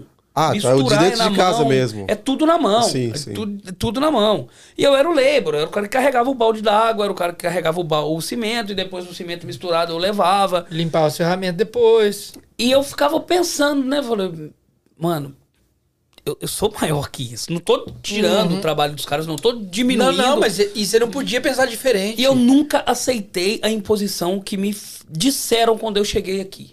Que falaram assim: esquece. Porque aqui o que vale é a força física. A sua experiência, a sua inteligência não tem valor aqui. O que tem valor aqui são os seus músculos. Esquece. Quer ir pra oficina? Vai lá, vê aí a vida do mecânico como é que é. Os caras tá aí, ó, arrastando chinelo, ganhando 17 conto a hora. Construção você vai ganhar muito mais que isso. Os caras fizeram de tudo pra te... Mas era uma briga, cara, desanimar. do meu cérebro com o meu corpo. É lógico. Que o meu cérebro, que já tinha feito tudo que fez, ter que estar surrando o meu corpo, me, me destruindo fisicamente, e eu nunca aceitei essa ideia. Falei, uma hora, alguma, uma hora alguma coisa vai acontecer. Daí no job site que eu tava trabalhando, Aí você ficou quanto tempo nisso aí? Tá? eu fiquei 11 meses na construção. Daí no job site, eu, eu conversando ali com os caras da van, né? Aí eu saí desse primeiro trampo, não fui demitido, por incrível que pareça. É, o que aconteceu foi que o cara que eu trabalhava falou: olha, o meu sócio está voltando do Brasil e é ele quem entrega- integra a equipe de quatro pessoas. A gente quer que você fica, mas não temos espaço físico nem na van para você ir. E eu não posso dispensar os que já estão comigo. Então, eu vou ter que te desligar, mas não é por Não opção, é não. porque eu quero. Não é. por opção, é por logística. Falei, ok, aí consegui trabalho com outro, com o cara que hoje é o meu melhor amigo e maior amigo, que é uma das minhas referências aqui em Toronto, Quem que é? Quem? que é Roberto Arcanjo. Não conheço. Roberto é. Ele, ele não é um cara muito afamado, não. Ah. Mas é o, o- coração mais maravilhoso que eu, eu já trombei aqui nesse lugar. Daí, cara, Fui trabalhar com ele e antes disso fui, antes, quando eu saí do dry pack, eu fui pra carpintaria. Fui trabalhar com um cara bem ríspido, bem complicado. Mas o cara que Português? conhecia, não, brasileiro, do Mato Grosso. Sem nomes porque, né? Não. Quando, quando é, é assim, é melhor não dar nomes aos. Mas se, É. quem, se quem for ouvir, vai saber. Ah, aí, aí é problema de quem ouvir. Mas não daí, é problema cara, nosso. Me disseram também, falou, cara, faça network, conheça pessoas. Conheça pessoas. Sim. Fale com pessoas, pegue telefone. Na época no Instagram era nada, pega Facebook, pega, pega, faz contato, velho. Você já fala que só o caralho, aproveita esse seu dom pra trazer pessoas pro seu meio. Comecei com esse cara e um dia o cara foi ligar o carro, o carro não ligou no job site. O cara, não, aqui ó, Mecânico. meu funcionário aqui é mecânico. Aí fui lá, vi o que que era, fiz o carro do cara ligar, o cara... Mas aí pô, já não veio aquele, aquele pintinho de desafio na hora. Uai, hoje já deu aquela Ah, nome brilhada, dele. né? Eu conheço. Aí o cara, você é mecânico? Eu falei assim, A vida inteira. e eu não era mecânico. Cresci mecânico. Eu não era mecânico. Ah. Eu tinha a minha, porque no Brasil você sabe que a oficina ela tem a especialização, né? Sim, Elétrica, lógico. elétrica, mecânica, freio, suspensão, Isso. motor, retífica. É. É pulverizado. E aqui não. Aqui a oficina faz tudo. É mesmo? A minha oficina sabia. faz É, tudo. é. Eu só não faço parte de bodywork e parte de upholstery, que é capotaria, tapeçaria. O resto eu faço tudo. Eu nunca tinha trocado uma pastilha de freio. Tinha um puta conhecimento de elétrica geral. Elétrica, mano, assim, bomba na minha cabeça. É incrível a facilidade que eu tenho pra mexer com isso. E é o que não tem aqui. também? Faço É? essas merdas. Não gosto, mas faço. E, o pé nas costas. e é uma grande debilidade aqui, cara. Eu sou. Sério, cara? Cara em- que entenda de sistema elétrico. Porque elétrico é chato. Elétrico é chato pra caralho. Chato, mas. Mas é, mano. Daí, bicho, eu não era um é assim. mecânico. Eu não era um mecânico. Eu entendia de elétrica e tinha o, o, o manuseio de lidar com carro. Carro é uma coisa que é muito simples pra mim. Como eu disse, é carro pra mim é o trabalho, não é o fascínio, não é o amor, não é o nada disso. Sim, sim. carro É, é a minha habilidade. Daí É o seu talento. site- É o seu talento. É, Você tem o talento. boa. Não, você tem o talento. Eu tenho mais pra culinária do que pra carro, mas. Mas isso- é o que te paga aí- suas contas, é os carros exato. ainda. É, é. Daí, cara, comecei com essa coisa de num job site ali, um fala, outro fala, outro fala, troca uma maçanetinha aqui, ah, meu vidro não quer subir, inverno, meu heater não tá funcionando. Daí começou assim, velho. Até que um dia, um, um amigo tava com um problema no truck, tava consumindo muita gasolina, aquela merda do caralho. Ele falou, mano, tem como você dar uma olhadinha pra mim? Eu acho que é elétrica. Fui lá e eram os fios eh, dali da, da- os cabos de vela que tava com problema. Troquei ali os cabos e os cabos que estavam eram pretos e eu coloquei uns cabinhos azul, né, que eram os mais resistentes e tal. E ele levou esse carro pra trocar o óleo de uma oficina. Na hora que o cara abriu o capô pra pôr o óleo, eu falei, uai, tá me traindo? Tô vendo aqui que tem serviço recentemente feito aqui, não foi comigo. E ele falou, não, isso é um, um amigo meu de construção e tal, que me deu um salve, tava meio sem grana e tal. Ele falou, "Bom, mas o rapaz é mecânico? Eu falei, é. Então fala pra ele vir cá conversar comigo, eu tô precisando. Daí eu fui bater na porta desse cara, velho. E aí o cara me explanou a realidade da oficina no Canadá. Como é que é isso, como é que é aquilo, quanto se ganha, quanto E o cara é brasileiro? O cara é português. Português. Era português. E o cara falou: olha, velho, não quero te tirar de onde você tá, mas se você, um dia de chuva de neve que você não puder trabalhar, se você quiser vir pra cá pra fazer um teste, eu queria te ver trabalhar. Aí eu, beleza.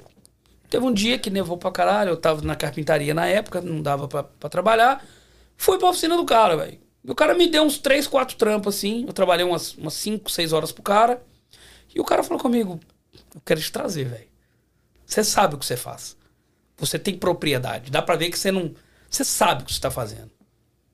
Aí eu falei, tá, agora vamos conversar daqui a parte que. que... Que machuca. Faz, né? Faz-me rir, né? Aí ele. Você não tem inglês, você não tem ferramenta, você não tem ele documento. começou a te jogar pra baixo pra E- pagar menos. Hum. Eu vou ter que meio que te ensinar muita coisa. E sim, sim, dessa parte Sim. de mecânica rústica, eu não tinha. Aí ele falou, eu posso te pagar X. Eu falei, isso não paga minhas contas, velho. Duas crianças, aluguel, isso 11 meses de Canadá, aquele primeiro ano de arranca-rabo do caralho, que a gente nunca tem dinheiro pra nada, Sim, sim. tem que descontar o cheque na boca do caixa pra pagar o aluguel. Nós aqui sabemos bem o que é isso. Daí ele Renato fez- não, que ele é rico, mas eu sei o que você tá falando, né? Não sou não, velho. Sou, sou E se quebrado. for, eu sou que bom. quebrado. Não sou nada rico, nada não. Daí, cara, veio isso e ele falou: eu posso te pagar X. Eu falei, cara, honestamente, eu tô ganhando isso hoje na construção e é 5 dólares a menos do que eu tô ganhando. Isso no final do mês vai me impactar muito. Não posso.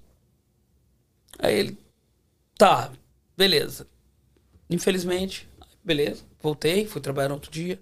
Três dias depois ele me ligou. Falou, cara, realmente eu quero te trazer. Vamos colocar um meio termo aí? Eu te pago X e meio. entre o que você tá e X entre e o que eu meio. tô. É. Eu falei, eita. Olha o peito aberto aí de novo. Manda pro pai. Veio. Comecei com o cara. Cara, e aí eu comecei. Aí eu, eu entrei pra dentro. Porque aí eu tinha que aprender o inglês. Porque tudo que eu tinha que ler, sistema elétrico, é, é diagrama. E o diagrama eu tenho que saber o nome daquilo tudo. E outra, eu sabia o nome das peças dos carros em português. Eu não sabia nome de nada em inglês, ainda mais entrando no mercado que eu não tinha tanto conhecimento. Aí eu tive que aprender era um nome de desafio. peça, quantas peças tem num carro. Pra caralho. É muita, é muita. Como diria o James, para um caralho. Para um caralho.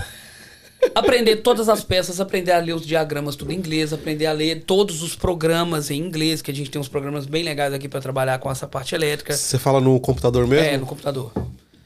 Daí eu tive que imergir no inglês e imergir em aprender mais uma profissão. Porque Mecânico. eu era até então o, o- o- Primeiro eu era o cara que mexia com porta, depois eu era o cara que mexia com porta e elétrica, e aí o cara que dominava o sistema elétrico de carro, depois eu fui pro cara pro teto, do teto solar, e aí eu tive que inserir mais um- uma Um coisa aqui dentro. conhecimento, é. E mais uma vez eu usei da mesma premissa. É isso que eu quero ser? Então eu vou ser o melhor de novo. E o resultado hoje vocês veem através da marca que eu fiz tudo sozinho. A criação da marca, a, tu, tudo, velho, tudo. Com a participação maravilhosamente especial de Daniela, que fez a logo junto comigo. Opa, peraí. Dani, queremos você aqui, hein, Dani? É. Já falamos sobre isso aqui hoje. Tá queremos intimada, você aqui. hein? Tá Tá intimada, intimada. hein? Queremos Contar você aqui. aqui, que é É isso mesmo, eu não te conheço, mas você vem pra cá. Daí, cara, eu fui e fiquei durante dois anos nessa oficina. Sendo que quando eu entrei, tinham quatro profissionais trabalhando e mais os dois donos. Quando eu saí, só tinha eu. Eu dava conta do serviço todo. Nossa. E eu saí, cara, por picuinha, por coisa muito pequena. Não foi convidado a se retirar de novo? Não, não fui. Foi por coisa muito pequena que eu me estressei, porque eu já vinha com uma carga de trabalho muito grande, crises, crises envolvidas no meio disso, crises pessoais. E aí eu resolvi sair de lá e fui trabalhar numa oficina canadense. Porque daí o inglês já tava ok, eu já quis encarar e foi uma coisa, foi assim, uma situação muito engraçada que eu tava muito puto, mano. Com, com, o trampo. Tava muito puto. Tava me- Já na oficina nova. Não, n- lá, no- lá no, no pessoal com o português lá. que eu comecei. Quer dizer que depois de demitir quatro caras, você ficou puto, é isso. Como- Me conta essa história. Me conta essa Não, história. eu não demiti ninguém. Não. Os caras Os foram caras passaram, demitidos porque... os caras passaram né? a, a- Meio que eu engoli os caras. Eu engoli os caras. Demitiu. Demitiu. É. Demitiu.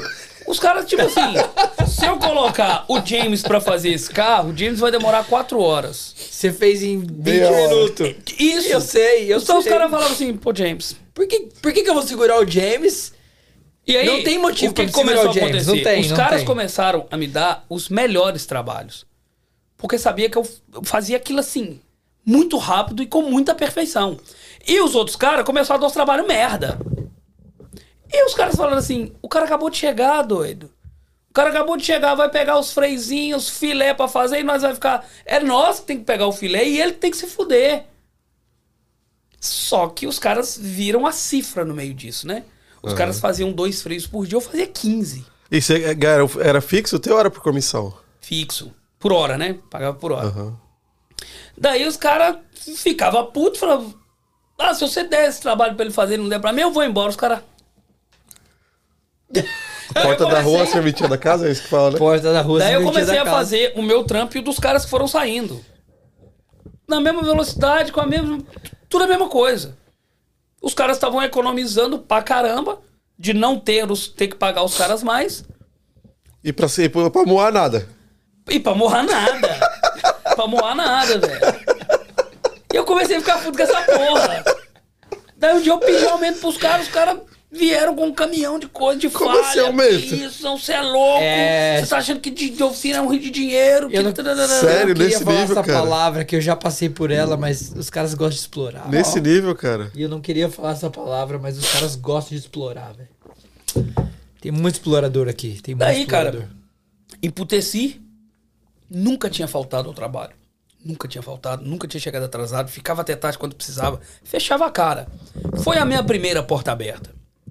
Em uma condição bem, bem inusitada, né? Porque o cara viu um trampo em um carro e, e- enfim. Daí, a minha mãe tava me visitando aqui. Foi um domingo que eu tava puto da cara com um monte de coisa. Enfiei a cara na cachaça. E na segunda-feira acordei e falei: não vou trabalhar. Já tava Não vou, não vou, não vou. Não vou e pronto. E fez o bico, não Falei, tá, e agora? Fez o bico. bico, não vou. Amanhã, quando eu chegar lá, eu tenho que ter uma carta na manga. Peguei meu carro, cara, e saí em todas as oficinas possíveis e imagináveis que eu via. E oferecia meu, meu trabalho. Falava, ah, eu. Isso, isso, isso. Ah, boa, bacana. Mas eu, eu- o que você faz, eu sou o dono da oficina e faço. Eu não quero te pagar o que você quer ganhar, não. Aí eu. Ok. Fui uma e outra e outra. Uns queriam part-time, outros queriam isso aí. Enfim. Chegou no fim do dia, eu falei, vou ter que calçar minha cara e chegar lá pra trabalhar amanhã, fazendo cara de paisagem pedindo desculpa. Indo pra casa, eu parei numa última oficina ali na Rogers. Falei, cara, é a última. Parei na oficina, desci. Falei, posso falar com o dono? O cara, ele tá ocupado, espera aí um segundo. Eu, eu já carregando essa carga de, de, de infelicidades abruptas acumuladas. Eu falei, Foda-se, já tô aqui mesmo. o cara demorou 15 minutos, eu já tava puto, já queria xingar o cara, passando por uma fase de estresse, enfim. Aí o cara chegou, tudo bem? Eu falei, bom. Bom, meu nome bom também. cara, um italiano, um italiano, que hoje é um parceiro. E o cara falou, falei, expliquei, falei, falou que não, cara, eu não tenho, quero, que, gostaria de poder. Mas hoje tá eu e o, o rapaz que já tá comigo aqui há muitos anos, a gente já calculou tudo certinho. Tá, mas me dá aqui seu telefone. Todo mundo pega seu telefone, né? Todo mundo pega. Fala, me dá seu telefone, qualquer coisa eu te ligo e tarará. Qualquer coisa eu te ligo. Eu Mano, aí eu já desolado, vezes na minha vida. desolado da vida, entrei dentro do meu carro, falei, tá, fudeu. Amanhã eu vou, vou ouvir para um caralho. Para um caralho. Cheguei, Para um caralho. entrei no né? Carro, pegou o cara um chegou. eu, eu sempre falei. Aí o cara chegou, esse mesmo cara, chegou na janela do meu carro, bateu e falou: Lembrei de uma coisa. Tem um rapaz aqui na Castlefield que tá precisando. Olha. Vai lá conversar com ele, o nome dele é Chris. Falei, tá, mas ele falou, mas vai agora. Tá bom. Beleza. Então fui com seu filho de Daphne ali, do lado de onde é hoje minha oficina. Aí cheguei, fui falar com o cara, o cara, não, ele não tá aqui, tudo e tal, deixa seu telefone. Eu, tá. Qualquer coisa a gente liga. Qualquer coisa eu te ligo. Volta o cachorro arrependido. Mano, o mais, nossa, assim, desolado, farol baixo, triste. Na hora que eu cheguei em casa, meu telefone tocou. Fala, é. porra. Vai tomar no cu. Vai se fuder, O que que você quer, caralho? O que que você quer, caralho? Fala logo. Era esse cara, velho. O cara falou: você teve aqui na minha oficina, tarará, tarará, tarará. É, você conversou aqui com as meninas. Ok, eu tô precisando de um mecânico. Você quer começar quando? Eu, tudo bom? Oi. Você não quer me conhecer, tomar um café? Você não quer tomar uma cerveja antes pra se apresentar? Não, não, não tenho tempo não. pra isso, não. É, as meninas me falaram aqui, conversaram com você, gostou de você, eu tô precisando. Você começa quando? Eu falei, carai. Caralho, cuzão. Aí eu falei, tá, eu vou, vou dar duas semanas, né? Vou dar um prazo de duas semanas pros caras onde eu tô pra eles conseguirem outra pessoa que eu não. Por mais que eles estão me fudendo, eu não quero deixar ninguém na mão. Aí o cara, ok, dia X você começa. Eu falei, mano, o cara não me viu trabalhar. Cara Ah, não e o cara nada. te deu as duas semanas, então. E eu achei que ele nem ia Nem, te dar nem fez teste, semanas. nem fez teste. Não, não, Sim, mas eu velho. achei que ele ia falar assim, ó, se não vier agora, já era. O cara não, falou, ele te deu. o cara- beleza. tranquilo. Então, então a propaganda que fizeram de você foi muito boa. Cara, inexplicável. Mas fizeram, chegaram a fazer alguma propaganda não, de você? o cara não me conhecia. Não, Não, não mas conhecia. quem falou de você? Não! Ninguém. Ah, Ele foi só- naquela loja, na última Na última foi. oficina. Ah, tá, que o cara tá. falou comigo, vai lá ele lá. nesse cara Tá, que tá, esse tá. cara eu sei que tá, Tá, precisando. É que cara- você falou que as meninas falaram de você. Mas era a menina que tava da- na oficina daquela- quando ele foi. As meninas eram as secretárias. Ah, ok. Que aí eu cheguei, na hora que eu cheguei na oficina, eles mandaram eu subir pro Hum, As office. meninas gostaram de você, as secretárias. Gostam até hoje, O pai é inclusive. charmoso, né? O pai, Gostam o pai, até o pai hoje. tem o dom, né? O pai tem o talento. Gostam até hoje. né? A gente Gosta tem um vídeo de amizade até hoje, É, velho. Elas, é, elas são muito é, legais. é. A Carla e Cristina, abraço pras meninas. Abraço, Carla. Abraço, Cristina. Daí, cara. Queremos vocês aqui! Daí, cara, eu comecei, fiquei lá as duas semanas. Aí, na hora que eu cheguei no outro dia, isso na terça-feira, cheguei, entrei, entrei dentro do escritório. Aí falei, eu preciso conversar com vocês. Só, só estava um do, do- dos, dos sócios, eram dois. Eu, ah, espera fulano chegar que aí a gente conversa. Falei, ok. Fui trabalhar, o que, que tem pra fazer? Tá lá, os, os outros serviços já tá lá pros seus carros aí e tal. Não falei nada, eles não falaram nada. Cheguei e comecei a trabalhar. Na hora que o cara chegou, eu falei, eu preciso falar com vocês. Ah, faz os carros. Eu falei, não, eu preciso falar com vocês agora. Fechei a porta do escritório e falei, eu estou de saída. Tá nada. Vai sair pra ir pra onde? Vai não sei o que que tem. Ninguém vai te pagar o que a gente te paga. E não, não, não. Eu falei, tá bom, obrigado. Vocês têm duas semanas. Os caras não levou a sério. Sério? No final da, da, da primeira semana, que eu tinha que pegar o cheque, o que era mais político me chamou para o refeitório, que era na parte de cima do escritório. Caiu o cara veio. Não, que- a gente vai mudar o sistema, que a gente vai te pagar mais. Eu falei, não quero. Mesmo que eu te falei, o ciclo se renova. Mesma coisa daqui. Eu não negociei salário com eles. Falei, não estou indo para lá por causa do salário. Tanto quanto que, quando ele me perguntou quanto eu ganhava, eu falei exatamente quanto vocês me pagam.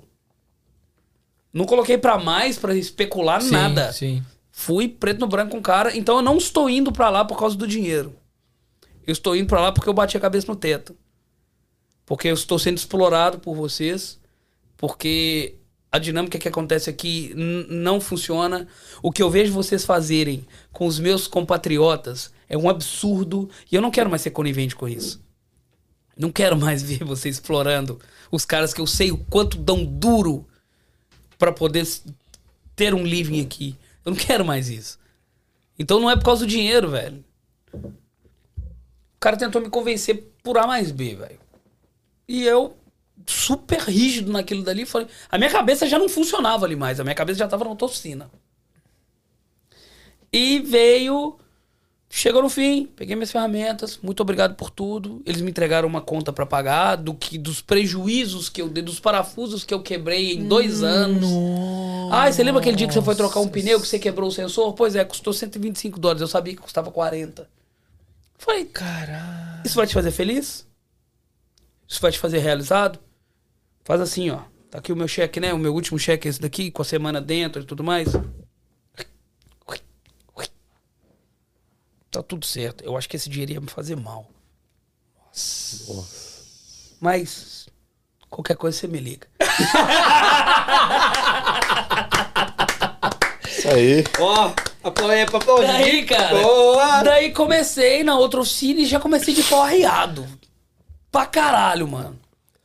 Daí no meu primeiro trampo que o cara me deu era pra trocar. Um, nu- nunca vou esquecer isso, vou contar pros meus netos, velho. Se os meus filhos resolverem ter filhos.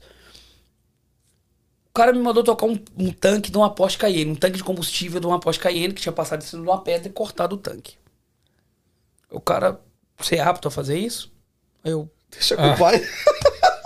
manda no peito do pai, filhão! do papai. Faço desde que cresci. Inclusive, fui feito dentro de um poste, tá? Cara, aí fui, tum, peguei essa ferramenta, fiz o trampo. Subi no office e falei, eu preciso de, de um dinheiro pra comprar gasolina pra colocar, porque a gasolina que tava no tanque cai, vazou, né? E eu preciso testar se não ficou nenhum vazamento e tudo. O cara falou, não, tem alguma coisa errada. Como assim? Já fez o serviço? Exato. Ele, já tá pronto? Pai é Falei, foda, né? já, já tá pronto. Vai Aí ele, igual o, o James faz, bateu na mesa e falou: Você tá me fudendo, porra. Eu levei do cliente 17 horas pra fazer esse trabalho, você me fala em 3? Você tá fudendo meu business. Como assim? Não, eu não quero. Aqui, ó, acabou trabalhar correndo. Eu quero que você faça o serviço mais perfeito do mundo que eu já vi que você é apto, mas acabou a correria.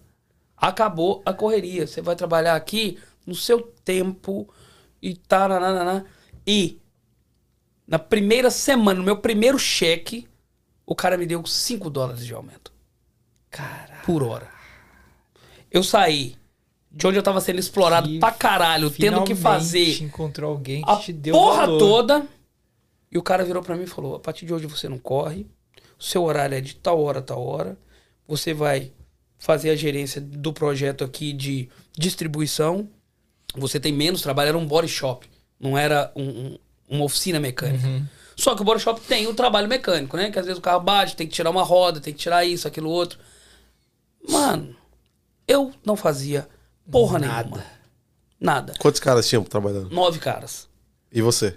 Mas eu, não, nove comigo. Eram dois caras na limpeza, dois pintores, dois boroworkers e o pessoal, eu e o pessoal do escritório. E os dois donos. Os dois donos não contam nos nove. O meu, meu trampo era, as peças chegavam. Então era 11. Yeah. As peças chegavam, eu distribuía. Essa peça aqui é para esse carro, essa aqui é para esse. Fernando, sua peça chegou. Val, sua peça chegou. É, você, Méteo, prepara esse carro aqui para pintura. Era isso que eu fazia. Eu ficava andando, falando pros caras fazerem as paradas. E fazia um servicinho ou outro, cara. Mas assim, aí o pessoal de, de onde eu saí começou, que eu criei relações lá. Isso foi uma, uma das coisas que me tirou de lá. Eu mexi com a vaidade de um dos donos. Que o que começou a acontecer? O, a galera chegava na oficina e falava: O Doutor aí. Do Taí, ele pode mexer no meu carro? não. Ele não pode mexer no seu carro. Ok, quando ele puder, eu trago o carro de volta. Eu falei, não. Aí ele falava pro cara assim: qualquer coisa eu te ligo. Aí, cara, começou a acontecer assim. Não. Você não tem que escolher o mecânico que mexe no seu carro dentro da minha oficina. Nossa. Você não manda na minha oficina. Quem manda na minha Os oficina caras sou falaram eu. isso pro cliente? Pro cliente, meu. Nossa. Puta que ciumeira, velho. E daí, Nossa. o que que Aí a galera começou a chegar e falava: Eu posso dar uma palavrinha com ele? Que eu queria falar com ele sobre o defeito do meu carro. Não, você tem que falar comigo. Eu sou o dono. Ele é meu empregado. Caralho. Ele é meu empregado. Eu sou o dono. Você tem que falar comigo o defeito do seu carro. Não, porque o jeito brasileiro. Esquece isso. Esquece até que ele é brasileiro. Fala comigo. A gente fala a mesma língua. Por que, que você quer falar com ele? Então tudo isso, cara, foi mexendo com, com as nossas cabeças. Porque eu olhava e falava, pô, velho, eu tô tirando um peso de cima do cara. que O cara já vai chegar, já vai chegar. Eu já vou dar o carro com diagnóstico, com orçamento. Eu, eu tô mastigando pro cara, mas o cara prefere engolir a seco. E aí foi um- uma parada de vaidade dele também. Sim, sim. Do- dele meio que não aceitar. Porra, eu fundei isso. Agora os caras chegam aqui procuram por ele, que chegou aqui ontem. Que não é nada. Qualidade é tudo, né, velho? Tudo isso mexeu com essa estrutura que me tirou desse lugar. Daí no outro, velho, já mudou completamente o rolê. Os caras eram take it easy, vai devagar, perfeito. Não aceito, não aceito retorno de carro, não aceito problema, não aceito que um carro saia aqui mal pintado. Você é o controle de qualidade, você é o, você é o gênio dessa porra aqui. Faz do seu jeito, mas faz bem feito. Estava no paraíso, literalmente falando. Mas. Ganhava bem pra caralho, Mas. mas veio a pandemia. Nosso famoso. Não pode falar isso no. quê? no- no- não pode falar a palavra, senão. É, tem algumas palavras que não podem ser faladas, mas eu não sei quais são. É, então, mas eu vou evitar falar. Veio É. a pandemia, Veio prossiga. a pandemia, a pandemia pode. Daí veio a pandemia e o pessoal que era os meus companheiros de trabalho eram pessoais. O pessoal já era de idade mais elevada. E já tava lá muito mais tempo que Já você. tava lá muito mais tempo que eu. O Fernando já tava lá 18 anos. E mais os fundadores da oficina tem 50 anos. Hoje, 52 anos de fundação. Aham. É muito conceituada. E veio a pandemia e a galera falou assim: aqui é todo mundo velho. Se essa merda entrar aqui, mata todo mundo. Vamos ter que fechar. Os caras já são trilhardários, milionários pra caralho, 50 anos de oficina com serviço mais caro de Toronto. Pra eles fechar durante a pandemia não ia afetar em nada na vida deles. E falaram: Edu, vai pra casa, Fica trabalhando de Fica casa. com o telefone que qualquer coisa Qualquer a gente coisa que liga. você tem a chave da oficina, se for algum emergente, você vem, faz o que tiver que ser feito, fecha de novo, põe o dinheiro no caixa e tá tudo certo. Só que nessa nessa Tá, mas altura, eu, eu faz me rir. Você eles continua- me pagavam aquela horinha que eu trabalhava ali. Se Então, fosse lá, mas é só aquela hora. Eu não Só tra- que Não tinha o extra. Aí- não tinha o bônus, não tinha nada. Aí o pai não consegue viver com isso. Não tinha nada. Não tinha nada. Mas aí minha estrutura já tinha mudado nessa época, eu já tinha me separado, a minha despesa já tinha diminuído. É, Isso aí é um, um outro assunto. E o meu nome já era circulado, que veio desde a oficina anterior. Os Desde, que desde estavam- Belo Horizonte. Que Desde Horizonte. Horizonte. Inclusive, hoje tenho clientes aqui que eram meus clientes da minha oficina de Belo Horizonte. Tenho. Caraca, Zé. Tenho. Que top, velho. E assim, cara, é, fechou a oficina, o pessoal me ligava, "Edu, vou levar meu carro aí pra você trocar o óleo. Eu falei, cara, a oficina tá fechada. Eu posso fazer na sua casa. Posso fazer um freio na sua casa. Eu po- posso. Trocar um óleo. Aí É. comecei, mano, a fazer esse atendimento remoto. Na época, quando a gente separa, você sabe que a gente perde tudo, até o que não tem. E aí uma amiga minha, que você conhece, que é um- uma das minhas melhores amigas até hoje, vai ser pra sempre, que é a Ariane. Ariane, puta. Ariane... Ariane, querendo você, Querendo você aqui. E a Ariane tinha um carrinho que ela tava vendendo. Como é que você sabe que eu conheço a Ariane? A gente nunca falou sobre isso. Tá bom, não precisa responder, tudo bem, deixa quieto. Porque todo mundo conhece todo mundo nessa porra. Daí, velho, a Ariane tava vendendo um carrinho pra poder comprar. Ela tinha comprado um carro zero e me pediu ajuda pra vender o carro. Eu tinha acabado de vender meu carro, que eu tive que dividir o valor do carro. E o dinheiro que sobrou eu tive que pagar outras paradas. Eu tinha, enfim. A Ariane falou: Du, beleza, eu te vendo o carro, você me paga ele em 10 vezes. Que é o valor do meu leasing. Daí eu enchi meu carro de ferramenta e comecei a fazer esses atendimentos remotos. Aqui, ali, ali, ali, ali. Aí eu come- eu eu comecei a falar, carai, vai dar pra pagar as contas. Eu não tenho outra opção. Ou eu vou pra outra oficina, trabalhar a hora, mas eu tenho um acordo com os caras de estar disponível quando eles precisam. Eu fiquei meio atado. Aí, eis que caiu a oficina que hoje eu tenho no meu colo. Literalmente no meu colo. Pela mesma pandemia que eu comecei a atender remotamente e as oficinas estavam fechadas, eu comecei a ter muito chamado. Um cara que trabalhava no espaço que hoje é minha oficina, ele tinha 84 anos, tem até hoje, é vivo. E ele falou: Ah, vou aproveitar a pandemia pra parar de trabalhar.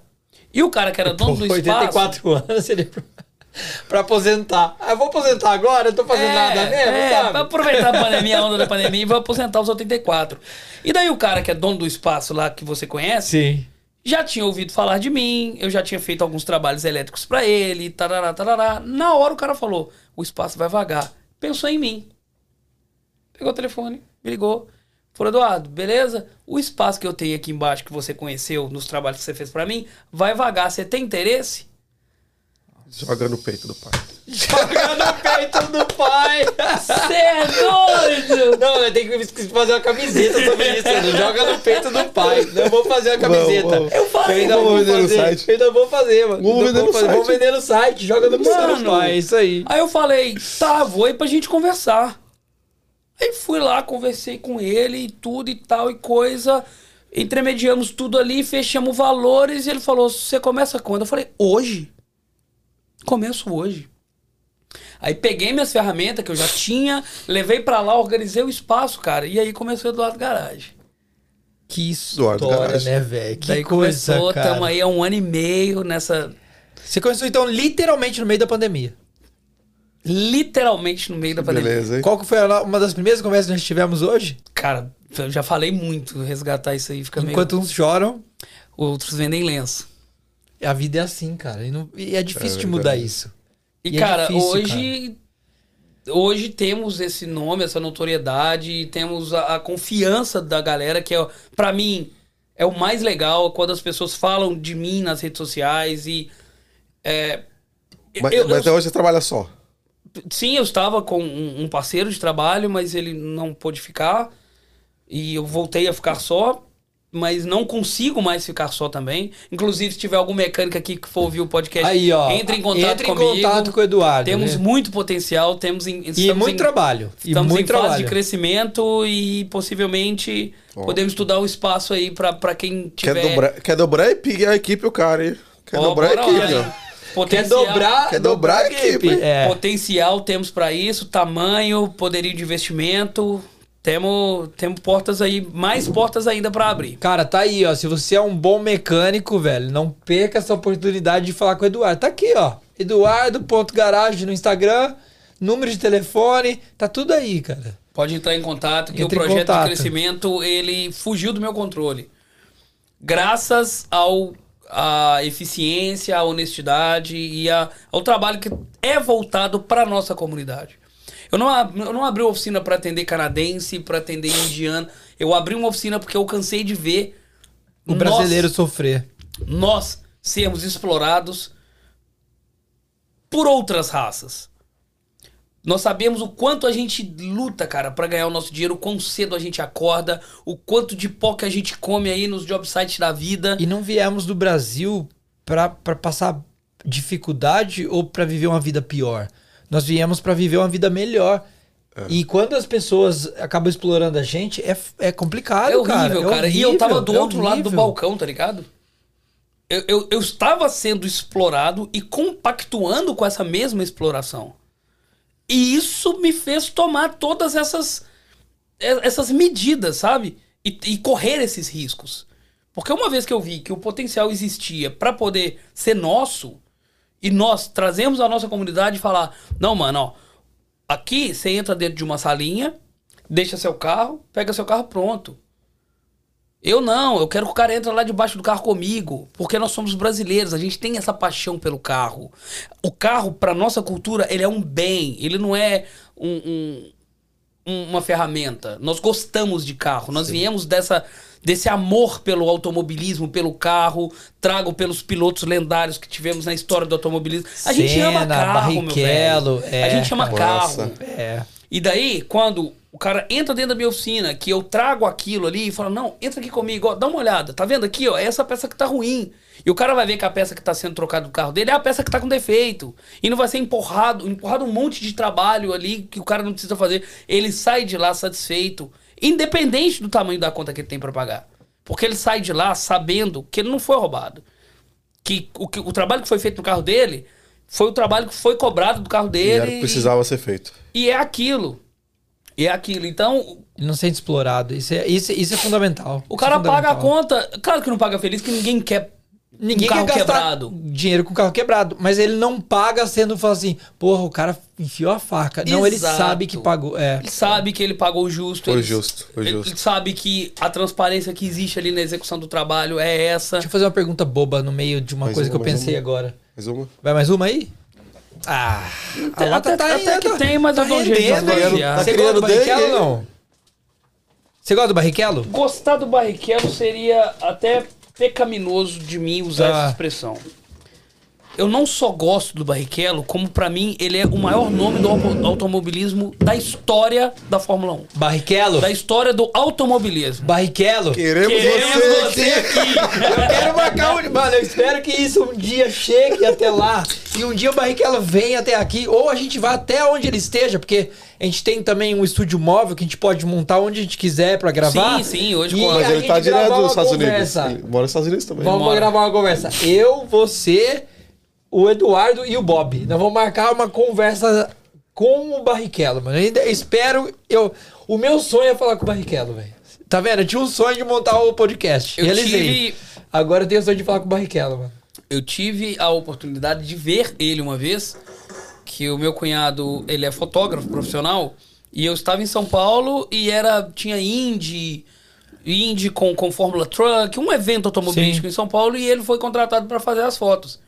Eu tava lá, ele falou: toma aqui uma credencial e vai pra você segurar o tripé pra mim e tal. Mas foi muito mais pra me agradar do que pra, pra eu ser ali o, um ajudador. Daí eu tive a oportunidade de conhecer o Tony Canaã e tal, e eu vi Cara, o, o. Barrichello, velho. Você chegou a ver ele de perto, mas não Sim, falou com sim, ele. ali no, no- no- no- Ok. no backstage ali, naquela Ok. parada. No eu falei com o Canaã, na Ah. época tinha, tinha uns outros caras que eu não vou lembrar aqui agora, o, o Kaká, Kaká Kaká Bueno, Kaká Bueno. e tal, tive ali, conhecer assim, ô, tudo bem, prazer, Sim. legal, curto seu trampo. Mas o Barrichello era um cara que ele, ele, ele é mais introspectivo, tá ligado? Ele é um pouco Ele, na ele dele. tem... Ele Cara, é uma ciência que ele É. tem ali, cara. É, é, é, é muito É impressionante. a concentração, o poder de concentração E que ele tem. tava ali, cara, num universo bem paralelo dele e eu tava ali ajudando o AG. é. Felipe tem uma foto com ele. Sabia? Não, não sabia. Felipe tem uma foto. Ele veio na Índia aqui e o Felipe tirou uma foto com ele aqui. Massa. É. É, é, pra mim ele é icônico, velho. Pra mim ele é muito mais que um piloto. Ele é muito mais que qualquer um desses caras que a gente Pra mim ele viu é. por aí. Pra mim ele é. Pra mim ele é. Vamos- Pô, você viu que saiu uma, ma- uma, uma série da Netflix do, falando do Schumacher? Vi, cara. Você assistiu? Não, não. E eu fiquei puto, velho. Eu fiquei puto. Porque fala tão bem do Schumacher. Só fala, só fala as coisas boas que ele fez, mas não fala nenhuma merda que ele fez o Rubinho passar. Nenhuma! Não, não fala nem Nenhuma. do Rubinho. Não, não, fala um pouquinho do Rubinho, mostra um pouquinho. Você assistiu? Assisti, não fala nem do Não, Rubinho nem do fala, Massa. fala, uma época mostra, mostra ele com o Rubinho uma vez, eu acho. Mas não, Não. fala nada, mano. Ah, mano, ó, Rubinho, eu, eu do não Massa. gostei. Ah, velho, eu o não. Rubinho. Ô, velho, ó, esse aqui é um podcast aberto, falamos o que queremos, o papo tá bom, mas eu preciso mijar. Vai lá, caralho. Como é que você começou a gostar do Rubinho? Por Qual a, tua primeira, qual, qual- qual- tá, qual a tua primeira lembrança que você tem dele, assim? A minha primeira lembrança do Rubinho foi quando o, o, o Senna era o cara, o, o grande padrinho dele. titulado, era o piloto icônico, né, daquela Sim, época ali sim. entre 93 e 94, que foi quando o, o Rubinho entrou para a Fórmula 1, se não me engano, em 93, apadrinhado pelo Senna, porque até então o Rubinho não tinha tido cacife para entrar, porque é um mercado caro, não é qualquer um Sim. não são os melhores pilotos que estão lá. São os melhores patrocinados. Exatamente. Então o universo da Fórmula 1 tem essa Eu diria variedade. que 90% é patrocínio e 10% é talento, talento. É, é, é braço. No caso do Hamilton, é talento. Eu acredito que seja assim. O da eu, Casa eu, Hamilton. eu acho que ele é um piloto extraordinário, mas depois da minha vinda pra cá, eu me desliguei desse tipo de coisa que eu tive que dedicar pra todas as outras que eu falei pra vocês. Sim. Então, outra coisa que tomasse muito o meu tempo e a minha energia, eu fui deixando de lado. Tanto que parei de ligar pra futebol. Sim. Fórmula 1 que era uma coisa que eu gostava também, eu fui deixando essas, esses prazeres de lado, Sim, sim, porque eu tive que priorizar outras coisas e também as dificuldades nessa caminhada aí foi tirando um pouco É, você não consegue dar foco em tudo, né? Não consegue dar atenção pra tudo. e assim, a canalização de energia mesmo, sabe? Aham. Não, eu preciso fazer isso, eu quero me concentrar nisso, eu quero me ocupar com isso e eu é isso daqui, o meu caminho é esse. Sim, então, pra entendo. escolher um caminho, você tem que abdicar de outro. Sim, sim. E eu fui deixando, cara. Eu era um cara que eu amava assistir filme. Eu amo cinema. Tem, porra, meses que eu não assisto um filme. Mas também vem dessa trajetória cansada, sabe? Corpo cansado, cabeça cansada por tá sempre tendo que colocar informação dentro. Cara, você sabe que isso que nós falamos aqui hoje é o resumo do resumo do resumo Sim, com certeza. no meio de certeza. todas essas, essas nuances nossa, aqui nossa vida aqui fora falou, do, do Brasil não é só não é só beleza, não são só flores. No meio disso tudo, cara, tem, tem muitas particularidades, Sim. tem muitos desvios, né? A gente, Sim, fez, sim. a gente fez só o foco, a gente só foi falar do início até onde está hoje.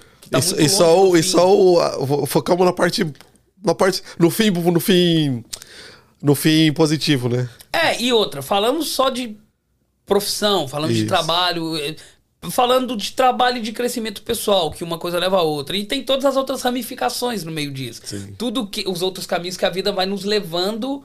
é, Relacionamento, filhos, Isso, tudo, amizades. Tudo, tudo, tudo, tudo. Então, se formos falar de tudo, é o que, que o James me perguntou quando começamos o, o programa. Ele falou, quanto tempo você tem? Eu falei, se formos para falar de tudo, vamos ficar aqui uma semana. Sim. Porque Cara, a minha vida, ela é. Ela é muito cheia de coisas. Ela, é- ela, ela tem muitos caminhos paralelos e que, que são legais também, que são árduos, difíceis, mal, con- mal resolvidos, inconcluídos, mas que estão aí na árvore. A, são os a galhos vida é da assim, a árvore. vida é assim. São A os é galhos assim. da árvore. A gente tem ali o tronco, que é onde a gente encabeça tudo, que escora tudo isso. Sim. Mas essas ramificações, elas estão ali pra sempre, né? Até que alguém chegue e as corte. Sim, sim, concordo com você. Mas e o Rubinho? Você começou a falar do Rubinho, por que, que você, O Rubinho, você acha ele... o, o que me... Peraí que vamos olhar a palavra. Boa, boa. Bem lembrado. O que mais me, ach- me, me levou pra prestar mais atenção no Rubinho foi que eu sempre achei o Senna muito midiático. Ele era. ah, o Brasil tem. A mídia brasileira tem o hábito de criar heróis Aham. para poder disfarçar situações vigentes que ocorrem na política, no cenário social, no Brasil. Então, nessa trajetória toda, criamos vários heróis. A mídia criou vários heróis e nos vendeu esses heróis Sim. como super-homens, super-humanos. Salvadores da pátria. Exato. Eram os caras que estavam ali naquele momento para tirar o foco de tudo de ruim que estava acontecendo. Entendi. Então a gente vai pegar aqui esse- essa figura que está se sobressaindo Uhum. e vamos transformar ele num novo herói nacional. Aham. Esse cara aqui, meu irmão, vai ser o símbolo da resistência do Brasil, que o Brasil é um lugar foda, que o brasileiro pode chegar onde quiser, pra desfocar dos reais problemas acontecidos ali naquela naquele período, naquele, naquela, naquele governo, naquele período, naquela Aham. situação. Continua aí que eu vou tirar um presente. Eu vou pegar aqui, ó. Então, o Senna foi um desses caras. O Senna foi um herói fabricado pra uma dessas situações. E o Senna tinha patrocínio. O Senna tinha quem o colocava nesse patamar. O Rubens não. Ele teve que usar todas as cartas que ele tinha na manga e chegou na maior escuderia Sim. sem patrocínio. Sem alguém virar e falar que, ó, acredita nesse menino aqui que ele é bom, vou te dar 100 milhões. Pra você acreditar nele. Você acreditar nele. Aham. Ele não. Ele pegou todas as ferramentas que ele tinha. Desde lá do kart, de ele mesmo fuçar nos kart dele, e ele ir pra Fórmula 3, e ele, véi, ralar pra caramba, a família toda ajudar pro cara comprar uma passagem pra poder. E a porra toda. Aham. Eu não tô falando de, de origem humilde nem nada disso. Eu tô falando de estrutura que o levou aonde ele chegou. Sim. E o cara é um monstro. É o cara que tem mais conhecimento na área automobilística do mundo. Os carros dos, dos maiores campeões da história da Fórmula 1 foram feitos por ele. Quem? Por Barrichello. Rubens. Rubens? Barrichello. Isso já não, essa informação não tinha. Porque ele não era o cara que só entrava no carro e pilotava. Além de tudo, Ele o cara ainda era um pilotava. puta piloto. Pilotava, Além né? de tudo. O cara sentava ali com os engenheiros na preparação do carro, no cálculo final, na O telemetria. Hamilton é mais ou menos isso, não é? Ou não? Você acompanha o Hamilton? Não, é o que eu disse. Ah, o que desculpa, eu, eu não... disse, Eu... eu, eu tive que me afastar Ah. dessas paixões para ocupar o meu tempo com o que Sim, era necessário. necessário para aquela época. Então, a geração Hamilton, eu sei o nome. Eu É, não eu vivi acompanho ela. um pouquinho. Ele, ele é muito parecido. Eu não muito vivi a, ge- a geração Hamilton. É, eu tô ela- esperando você concluir do Rubinho, mas o- eu, eu gosto do Hamilton, acompanho ele. E tudo que você tá falando do Rubinho, eu vejo no parecido. O Hamilton. Hamilton. É. Mas é. continua Pô, aí do, do incrível, Rubinho. velho. É, É, o o, cara é Hamilton é, foda. o Hamilton é foda. Esse Ele, ele não tá lá à toa. Ele não tá lá à toa. O Rubinho também, acho que ele. Não sei, aconteceu alguma coisa, velho, mas ele tava. Sempre... Não sei, velho. Mas eu concordo 100% com o que você Mas falou. O, o que aconteceu foi o seguinte. A minha concepção, a minha análise, né? Eu nunca, nunca aprofundei com informações reais. É a minha análise. Quem foram os primeiros pilotos das equipes que Rubens Barrichello tava? Era só cara pica, meu velho. Era. Era, Era ser- só cara patrocinado e É. alto. Estamos falando de Schumacher. Tamo... Ele sempre foi segundo piloto. Esse, Sempre é, isso foi. foda. Isso foi Por foda. quê? Isso acontece com, com o Bottas hoje, que O o Bottas, segundo do o Hamilton. Bottas é do caralho, mas ele é segundo piloto. É. Então, o que que, o que que era jogado ali naquilo? Falou, mano, se a gente, além de tudo que o cara já faz, a gente colocar ele de primeiro piloto e ele ter a responsabilidade de ter que chegar na frente toda a corrida, eu acho que a gente vai desperdiçar os dois talentos. Então eu prefiro ele. Mano, você tem uma empresa. Você manteria um funcionário que você classifica como ruim por 30 anos? Ah, Jamais. Jamais. O Rubinho tem 30 anos de automobilismo. 16 dele na categoria, 17 deles na categoria mais alta do automobilismo, sem nunca ter ganhado um título. Você conhece o Rubinho mesmo, hein, velho? Sabe até os tempos. Sem nunca ter ganhado o título. Damon Hill foi campeão em, 90, em 96. No ano seguinte, ele já estava fora. Jax Villeneuve foi campeão em 98. No ano seguinte, ele já estava fora. O Rubinho tava ali. E Rubinho tava ali. não Tava ganhava ali. título, não. Nem corrida ganhava. E tava ali na Ferrari. Mano, eu acho que até isso deve, baseado no que você tá falando, acho que até o Schumacher ele ajudava, em- entre aspas, de tabela, pelo conhecimento dele de ficar com os mecânicos lá corrigindo O coisa. Schuma- os carros do Schumacher. Aí, ó, lá vem. Eu, eu, eu, eu, eu acho que você vai falar já, eu já sei o que você vai falar. campeonato. O, pro- mano, o Schumacher é um produto do Rubinho. Aí, ó. Ele é um produto de Rubens Barrichello. Schumacher era um piloto. O Rubinho era um Mas puta piloto, será? mas ele não era agressivo. Vamos Sim. falar só de dinheiro agora. Sim. Será que o Rubinho ganhou o que ele merecia sendo o Sim, ganhou dinheiro pra Na caralho. época que ele corria pela Ferrari, ele era o brasileiro mais bem pago, Ah, o, então o tá esportista. Não, mais bem então- pago do então mundo. beleza. Ganhou dinheiro Então tá pra caralho. Não, ele Então tá fala lindo. isso. Ele fala? Ele É, fala. fala. Não, não tem Ele só perdia problema. pro Tiger Woods na época. Caralho, que Tem, top. sabia, sabia disso, né? É. Que era o, que era o pica das galáxias. Então, o Rubens, quando trouxeram ele, ele começou na Forte Corse, se não me engano. Foi uma, uma equipe que durou duas temporadas. Eles foram os maiores fabricantes de retardatários da história da Fórmula 1. A primeira equipe do Rubinho. E colocaram ele na Forte Corse pra falar assim: porra, vamos ver se faz alguma merda pra gente não produzir tanto retardatário. Os nossos, os nossos carros tomam 3, 4 voltas dos líderes em toda a corrida. Levaram o Rubinho pra Forte Corse. Os caras começaram a chegar entre os 20 primeiros. Porra. Sem tomar volta. Pra quem meu já não velho. toma volta, já tá lindo, pô. Cara, os caras já estavam entre os 20 primeiros, na época que eram 24 carros. 24 carros.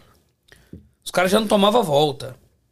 Só que aí, eu não vou lembrar todos os nomes, é, é muita informação. Daí ele foi pra segunda equipe dele. Benetton. Benetton.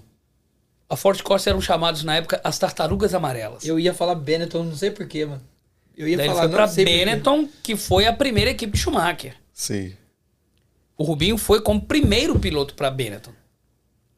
Como primeiro piloto. Daí ele fez uma temporada pra ser. Foi péssima a temporada da Benetton. Só que ele acertou o carro. No final da temporada, a Benetton já tava chegando ali entre os cinco, seis primeiros. Daí eles trouxeram o Schumacher. Daí falou: Rubinho, você é segundo piloto. Você é meu fabricante.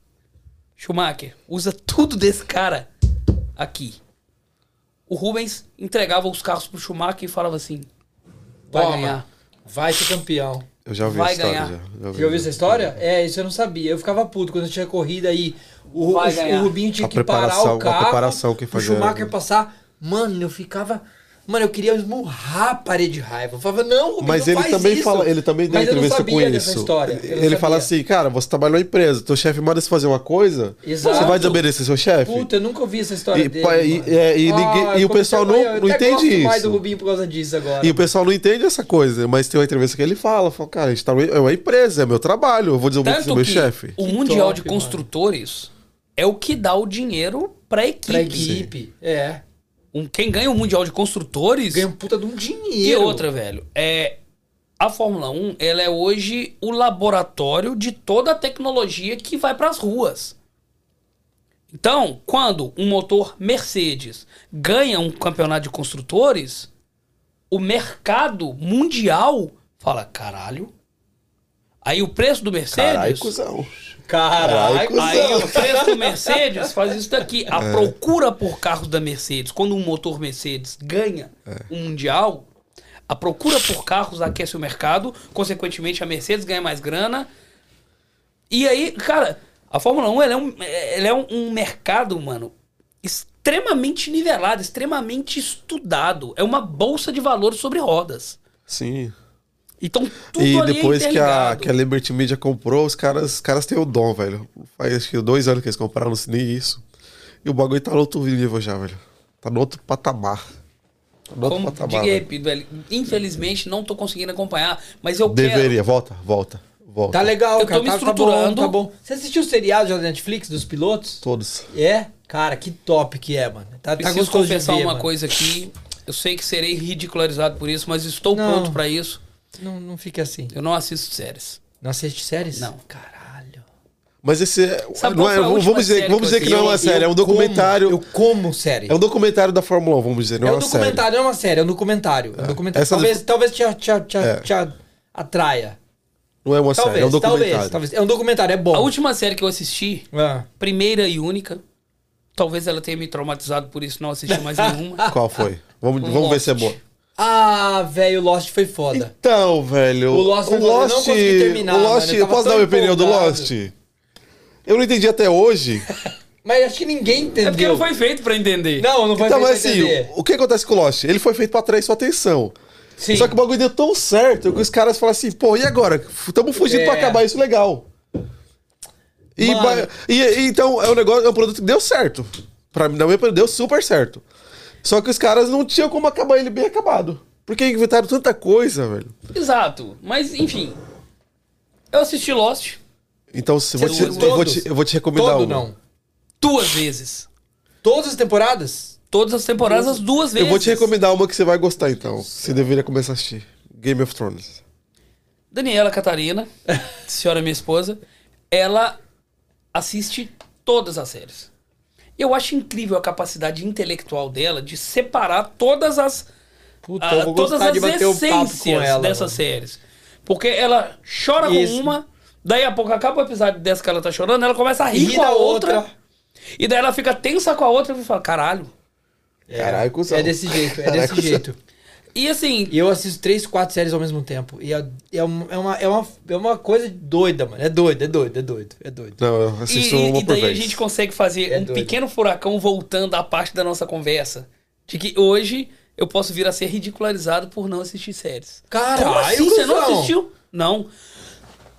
Caralho, cuzão. Tu é um Caralho, idiota, não, mano. Você não... assistiu Game of Thrones? Você não assiste assisti. série, mano? Pô, você é um idiota, meu irmão. É. Uma superprodução. Que tá É. E tu não assistiu, tava ali de graça na Netflix. Não, cara, não assisti. Conversa comigo mais não, mano. É. Aqui, ó, corta não, aqui, corta não, aqui. Mas sabe por que isso vai acontecer naturalmente? Porque é a mesma coisa de falar de futebol, religião e política. O assunto séries vai se tornar uma coisa que vai ser assunto de roda de amigo. Exato. E você não vai saber um assunto de nada. E aí você vai ser ri- ridicularizado ou você vai ter que sofrer as consequências de falar assim: caralho, cuzão, vou ter que começar a assistir essa série É, pra ué. pelo menos ter assunto. Na mesma, na- nessa mesma régua que eu tô medindo isso, é a tatuagem. Você É? fala uma vez, o cara, e aí, velho? E sua tatuagem? Nova. O Josivan Não tem não tem tatuagem. ainda porque. Oi? O Josivan ainda não tem porque não aparece. Oi? Na pele dele cara, não aparece. Pô, mano, mas. E sua tatuagem? Você não fez? Você Não, tá me bulinando. Vocês estão me bulinando em rede nacional. Não, mas é o que eu tô te dizendo, velho. A gente tá em uma reconfiguração social, cara. É uma Sim, reconfiguração. É, é, é. Não, eu não tenho um padrão pra te dizer se isso é bom ou ruim, ou o que, que vai ser isso. não, isso chama-se Dá. evolução. Evolução, evolução. Evolução. Não, evolução. não, não tem. Que talvez bom no ruim, futuro entendeu? vai ser tipo assim: todo mundo vai ter uma peça biônica no corpo, e quem não tiver vai ser tipo. Ô, velho, você é humano, totalmente humano, somos tudo robótico Qual já. é, meu Qual é? É, mano. Você não tem é. nem um braço, nem um dedinho Nem um mecânico, dedinho mecânico. Você não amputou nem um dedo pra pôr. Não, porra, o meu tá funcionando.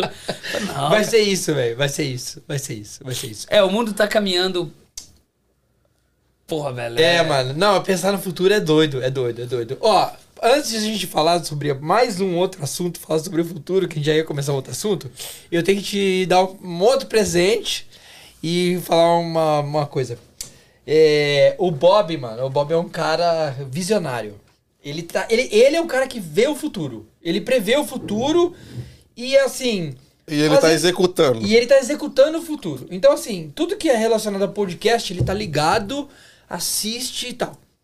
E ele falou assim: caralho, mano, Carai, cuzão. Caralho. Caralho, cuzão. Eu tenho que fazer alguma coisa Isso é muito diferente. paulista, velho. É, é muito paulista. Mas Eu sabe não quem fala isso? que- Nessa- o Quem fala Thiago isso? Ventura. Ah, o Thiago Ventura, é, É, mesmo, exato. caralho, Não, cuzão, mas aí eu tenho mesmo. vários amigos Será que paulistas, se a né? gente falar caralho, cuzão e fazer camiseta caralho, cuzão, é plágio? Acho que não. Se a gente fizer a camiseta caralho, cuzão. Vamos. Pô, vamos, será que ele patenteou caralho, cuzão? Vamos. Não, porra, não. É, vamos ver isso depois, é. Vamos ver isso depois. Bom, resumindo, o Bob é O visionário. caralho cuzão paulistano, em Minas seria uai só. Uai, sou. Uai, sou. Que trem é esse? Será que esse trem? Não, Não, que trem é esse? Não, não. Tá pegando. É. Bom, resumindo, o Bob falou assim: eu quero fazer um bagulho diferente. Tem vulcão aqui no Canadá? Começou a pesquisar. Vulcão é atividade. Mas vulcão, velho. Aí começou a pesquisar. Aí lembrou do vulcão que tem lá na Iceland. Lá na, na Ilha do Gelo, Iceland. Iceland, ok. Aí ele falou assim: tem um vulcão em erupção lá, vulcão ativo lá. Vamos pro vulcão fazer um podcast? Mano, quem não tá- assistiu ainda, quem não segue, segue lá o Bob the Roofer, que eles vão ter um podcast só sobre o vulcão. Eles foram lá pro vulcão, mano. Fizeram um podcast. Bob, queremos você aqui. Bob, eu queremos você aqui. É, o Bob não veio ainda, Não. queremos o Bob aqui. E eles coletaram pedaços da larva do vulcão, mano. Cadê a pedra grande? Eu vou mostrar Não, pra você. tem um ali Só não põe- é, pega, pega, só não põe na mesa pra não riscar a mesa. Ele trouxe pedaços da lava do vulcão. Mano, e aqui viagem. é um presente pra você. ai, Você tô- pega uma que te agrada. Segura, segura. Puta que pariu. Você vai ter um pedaço da Iceland na sua casa. Que viagem, mano. Mano, não é viagem, velho. O Bob, ele viaja, mano. Eu, eu, eu amo as viagens dele, mano. Eu sou fã desse cara já, mano. Pega que mais chama Olha atenção. o peso desse Olha o- caralho, Não, mano. Pega põe- essa aqui. aqui. Só não vou pôr na mesa porque vai riscar. aqui. Mano, É do doido, céu. mano. É doido, é doido, é doido. É doido. Isso aqui é a lava já. É a lava fria, petrificada. Não, é tá quente, não. Eu sou... É, eu, eu- eu usei aqui uma expressão meio que. É, é que fiz ele, a é que piada ele é que o eu- Thor pegando o martelo e você é, um simples exato, mortal. né? exato. Eu sou um simples mortal. Que viagem. Não é irado, mano. Não é irado. A minha mina agora tá nesse negócio de cristal, cristal. Eu falei, cristal cacete, mano. Pega essa aqui, ó. Um pedaço da lava do vulcão. Ela ah, regalou os olhos e falou assim: caralho, que da hora, mano. Caralho, que da hora. E eu gosto, sabe por quê? Aqui. Vikings. Você assistiu Vikings? Não. Ah, vai tomar no cu, mano. Assiste outra série, Vikings. Aí, você vai ter que começar a assistir série. Os caras Ah, começam o fila aí. descobrimento. O descobrimento dos países, velho. Quando os caras chegaram aqui no Canadá. Quando Sabe os caras chegaram na gostei? Iceland.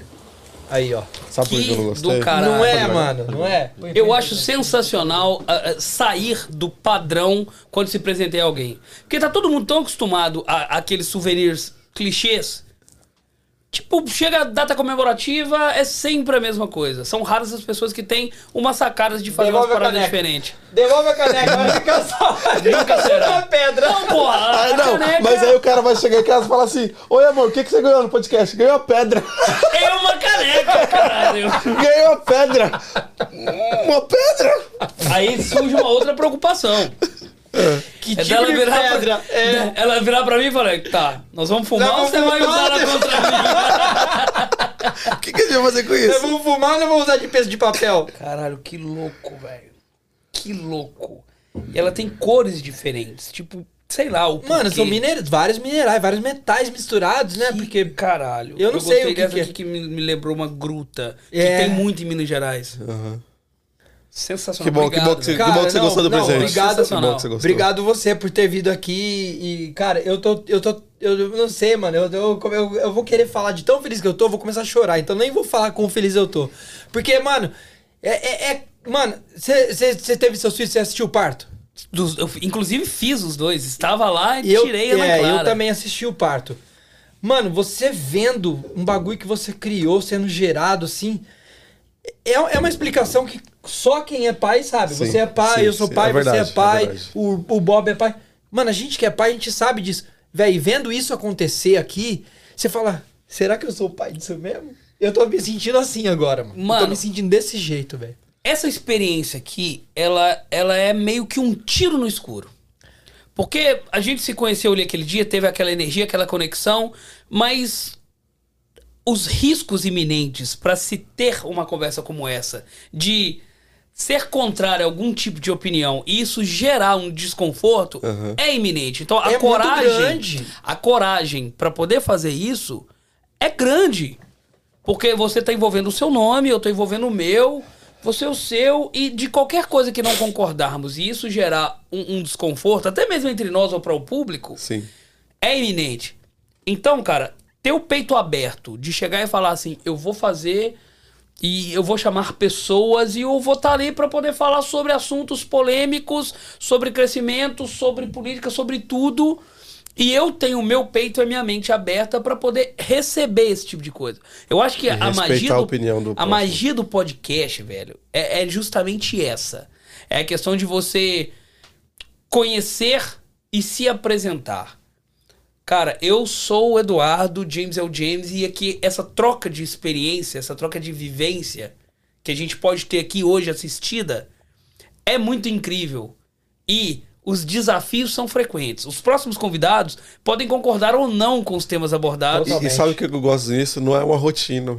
Não é. o- Cada, Não. cada entrevista é, um, é um, A gente uma não coisa criou diferente. né? nada disso, cara. A gente não, Não, tem não- roteiro. Nós tivemos um roteiro, Cara, não eu, tivemos eu, nada. eu vou falar pra você, eu criei uma pergunta pra ele. Só. Que é a pergunta que Tá talvez vendo? eu, Você eu nem me esteja- passou a pergunta. Não, tá vendo? Ele não tá sabendo de nada. Porque Nem pra talvez, mim, pô. Pô, tá vendo? talvez seja a pergunta que eu faça pra todos. Tipo assim, o que que te motivou a sair do Brasil e vir pra cá? Porque, eu- mano, nós somos brasileiros, saímos de algum lugar e estamos em outro. Então é uma pergunta que vai ser padrão pra Sim. todo mundo. Sim. Mas o resto, velho, foi tudo livre. Foi tudo fluindo, cara. Foi fluindo igual aquele dia. Pô, eu tô... Não, e cara, hoje falamos de um assunto que temos um leque enormíssimo pra falar e o que eu acho que é massa é que existe uma grande curiosidade das pessoas sobre a realidade no sim, Canadá. Sim, sim. Os canais de YouTube, grande parte deles, principalmente os blogs da galera que, que tem um outro formato pra poder compartilhar as informações daqui, nem sempre trazem as verdades reais. Sim. Porque ele vai criar, a pessoa vai. Eu não tô criticando. Pelo contrário, eu acho do caralho a doação de tempo que essas pessoas fazem pra isso. Sim. Mas ali você monta o que você quer mostrar. Aqui são três caras reais, com vidas reais, falando sobre as realidades vividas aqui.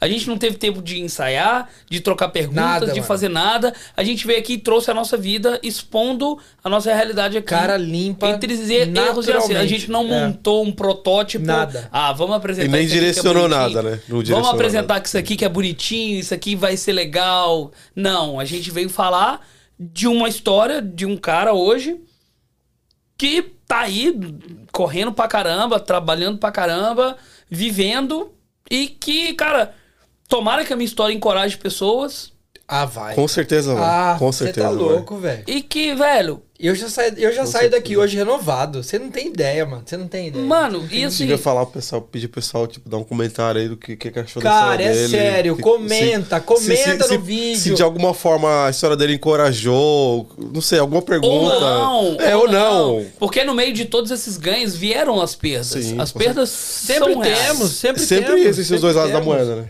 É, eu, eu queria realmente era pedir mesmo pro pessoal curtir a nossa página, seguir a gente, segue, segue no Instagram. Você digitar um marra, só digitar um marra, em qualquer lugar. Seja no Google, seja no YouTube, seja qualquer lugar. H-U-M-A-R-R-A, um marra. Vai aparecer nossa página, nosso Instagram. Tá, não, e- tem como, não tem como não saber quem é o marra. A gente é único. Nós somos únicos. Inclu- Não existe essa palavra no dicionário, nem no Inclusive, dicionário. James, eu quero você aqui pra falar sobre o Marra. É. Queremos você aqui para ser entrevistado também. Não é assim que funciona. Não, Não é, é só assim que o senhor funciona, que não? fala as perguntas, não. Então tá bom. né? Ó, Queremos você aqui. Cris, queremos o Eduardo no seu podcast Não, também. não poderei, Você não não, vai poderei. poder? Você não vai poder? Não, não, não sei, acho que não. Cara, você tem que ir, cara. Você, você tem o dom da, da, da- palavra. Sério. Eu não sei se você um dia já soube disso, mas você tem o. É natural seu, cara. Você tem um dom. A- Sim, além do cozinha. dom de mecânico e de cozinha, você também tem o dom da palavra. Não, de Você já verdade, pensou em de ser verdade. pastor de alguma igreja, De fundar sua verdade. igreja? Então, assim. O é, dia que eu pensei nisso, eu passei na porta da igreja e Queremos- fumaça de mim, velho. Queremos você. Queremos Tipo você no, no, no, no podcast do Bob. nós queremos você também no podcast Boa, do massa, Bob. vamos, vamos. Vamos marcar, vamos marcar, vamos marcar. Vocês sabem que só tem um que eu não vou e não citaremos. não citaremos nomes. Não citaremos nomes. Mas n- nunca Cara, será. que, velho, jamais será. você não, você não sabe quantas alegrias eu tô sentindo por todos esses motivos. É, muito massa, muito mano. massa. Porra, obrigado eu por ter relutei, vindo, cara. eu venho relutado aos convites que, que tive. Mas por que, que você tá, te- todo mundo tá te convidando? É, eu acho que é, A cara. resposta tá aqui na sua frente, cara. Acho que é por causa da oficina e é por Ele causa das um redes nome, sociais, criou né, um velho? As redes sociais mano. falam muito no meu Não, nome. então tá aí, ó. Todo mundo. Ninguém ah, pode não, mentir. inclusive né? vou fazer aqui o meu merchan. Faz o seu jabá, Isso, pô. faz seu jabá. Hora do jabá. coisa pra carro. Tamo aqui. Tá aqui o nosso Instagram, o nosso WhatsApp, telefone também. Carro é com a gente, é o nosso. É, é, é o que nos move, literalmente falando. É o que me moveu até aqui, é o que me moveu na minha trajetória de vida, é o que nos faz sair de um lugar e chegar no outro. Então, faço desse veículo o meu, o meu grande encorajador para ter levado adiante todas as minhas meus anseios, minhas inclinações e os meus sonhos. E hoje o que eu tenho para oferecer é, é um pouco dessa minha história de vida, história de Canadá, história do nosso Brasil. E cara, tamo junto. Eu, eu espero muito que isso possa ajudar alguém em algum lugar do mundo de alguma forma. E uma vez estando aqui, se puder contar conosco, tá aqui todos os nossos os nossos contatos, nos colocamos à disposição por todo o tempo. E é isso. Pra mim é- a experiência tá sendo muito incrível, tá sendo muito foda. Cara, eu. Tá aí, eu- o melhor mecânico de Toronto. Cara, o- é, o, é o mecânico da Fórmula 1 em Toronto, cara. É sério, é sério, é sério. você cria é sério. expectativa é nas só o cara ir na pessoas, sua né? oficina não ver uma gota de óleo no chão que o cara vai ver, cara. Os, ca- os caras vão criar uma expectativa Não, que vai achar que eu vou trocar não, o pneu com não, 3 eu minutos, meu velho. Gente, pneu não se Três, troca três com minutos, não, três segundos. É, caralho, segundos, não é, é, não, não. A, a gente, a, gente, a gente sabe, cara. A gente sabe que, que quando, quando eu, eu sou assim, cara. Quando eu encontro alguma coisa que que que tem que tem energia, que tem vibração boa, que tem conexão, eu não gosto de deixar passar em branco. Eu gosto de enaltecer aquilo. Sabe? É a mesma coisa com o Bob. Eu acabei de passar pelo Bob agora e eu fui lá, fui questão de falar assim, Bob, cara, obrigado, mano. Obrigado por tudo, porque é o que move a gente, é essa energia, essa hu- humanidade, essa conexão. Então, mano, você pra mim, velho, desde aquele dia, uma vez, nós conversamos quantas vezes? Uma. Uma, que nós pudemos, assim, nos vimos em lugares e Eu tal. não lembro mas se eu já vi você antes. Eu acho que a gente nunca se viu Talvez antes. depois. Não, nunca nos vimos depois. É muita gente, talvez. É muita gente. Nós nos vimos uma, uma única vez lá no Felipe. E isso foi o suficiente, mano, pra gente chegar aqui e fazer tudo que a gente fez hoje. Foi um mano. bate-papo muito Obrigado, foda, mano. Obrigado, obrigado. Eu tô vocês, feliz, velho. mano. Eu tô mais, um, mais uma. É. Mais um cheese. Pera aí, caralho. Josivan. Pera aí. Não, Josivan vai de caneca vazia. Seu, seu toba. Valeu, mano. O Marra, não se é isso aí, o Marra Podcast, O mano. Marra Podcast. Único. Não existe nada igual. Bom, então, primeiro entrevistado, concluído Primeiro com sucesso. entrevistado com um sucesso absoluto. Eu Muito tô- obrigado de Obrigado, novo. Obrigado mesmo. Massa, velho. é isso aí. caralho. A gente se vê de novo. Queremos você aqui de novo! Queremos você aqui de novo. Queremos você aqui de novo. Viremos, Então, viremos. vamos, vamos encerrar? É, mano, é isso aí. Então é isso aí. Muito obrigado de novo. Valeu, Garela. Pessoal, Ó. valeu. Pede, pede pra seguir a gente. Fala pra galera seguir a gente. Não precisa nem ver o vídeo. Fala assim, ó. Segue a gente sem ver o vídeo. Beleza. é, Eu sou meio ruim com essa coisa aí. Não é não, você toda tem o de dom. internet e tal, mas segue os caras. Eu vou colocar na- na- nas nossas nas redes da, da, da oficina, nas minhas pessoais. Vou colocar o, o link deles lá. Comecem a seguir. Vamos dar moral pro projeto, que os moleques são foda pra caralho. Valeu, mano. Não deixe isso morrer, não, viu? Porque isso aqui é raro. Aqui são pessoas de, verla- de verdade falando de vidas de verdade. Valeu, mano. Valeu, mesmo. valeu. Valeu, Tamo valeu. junto. Valeu, grande abraço.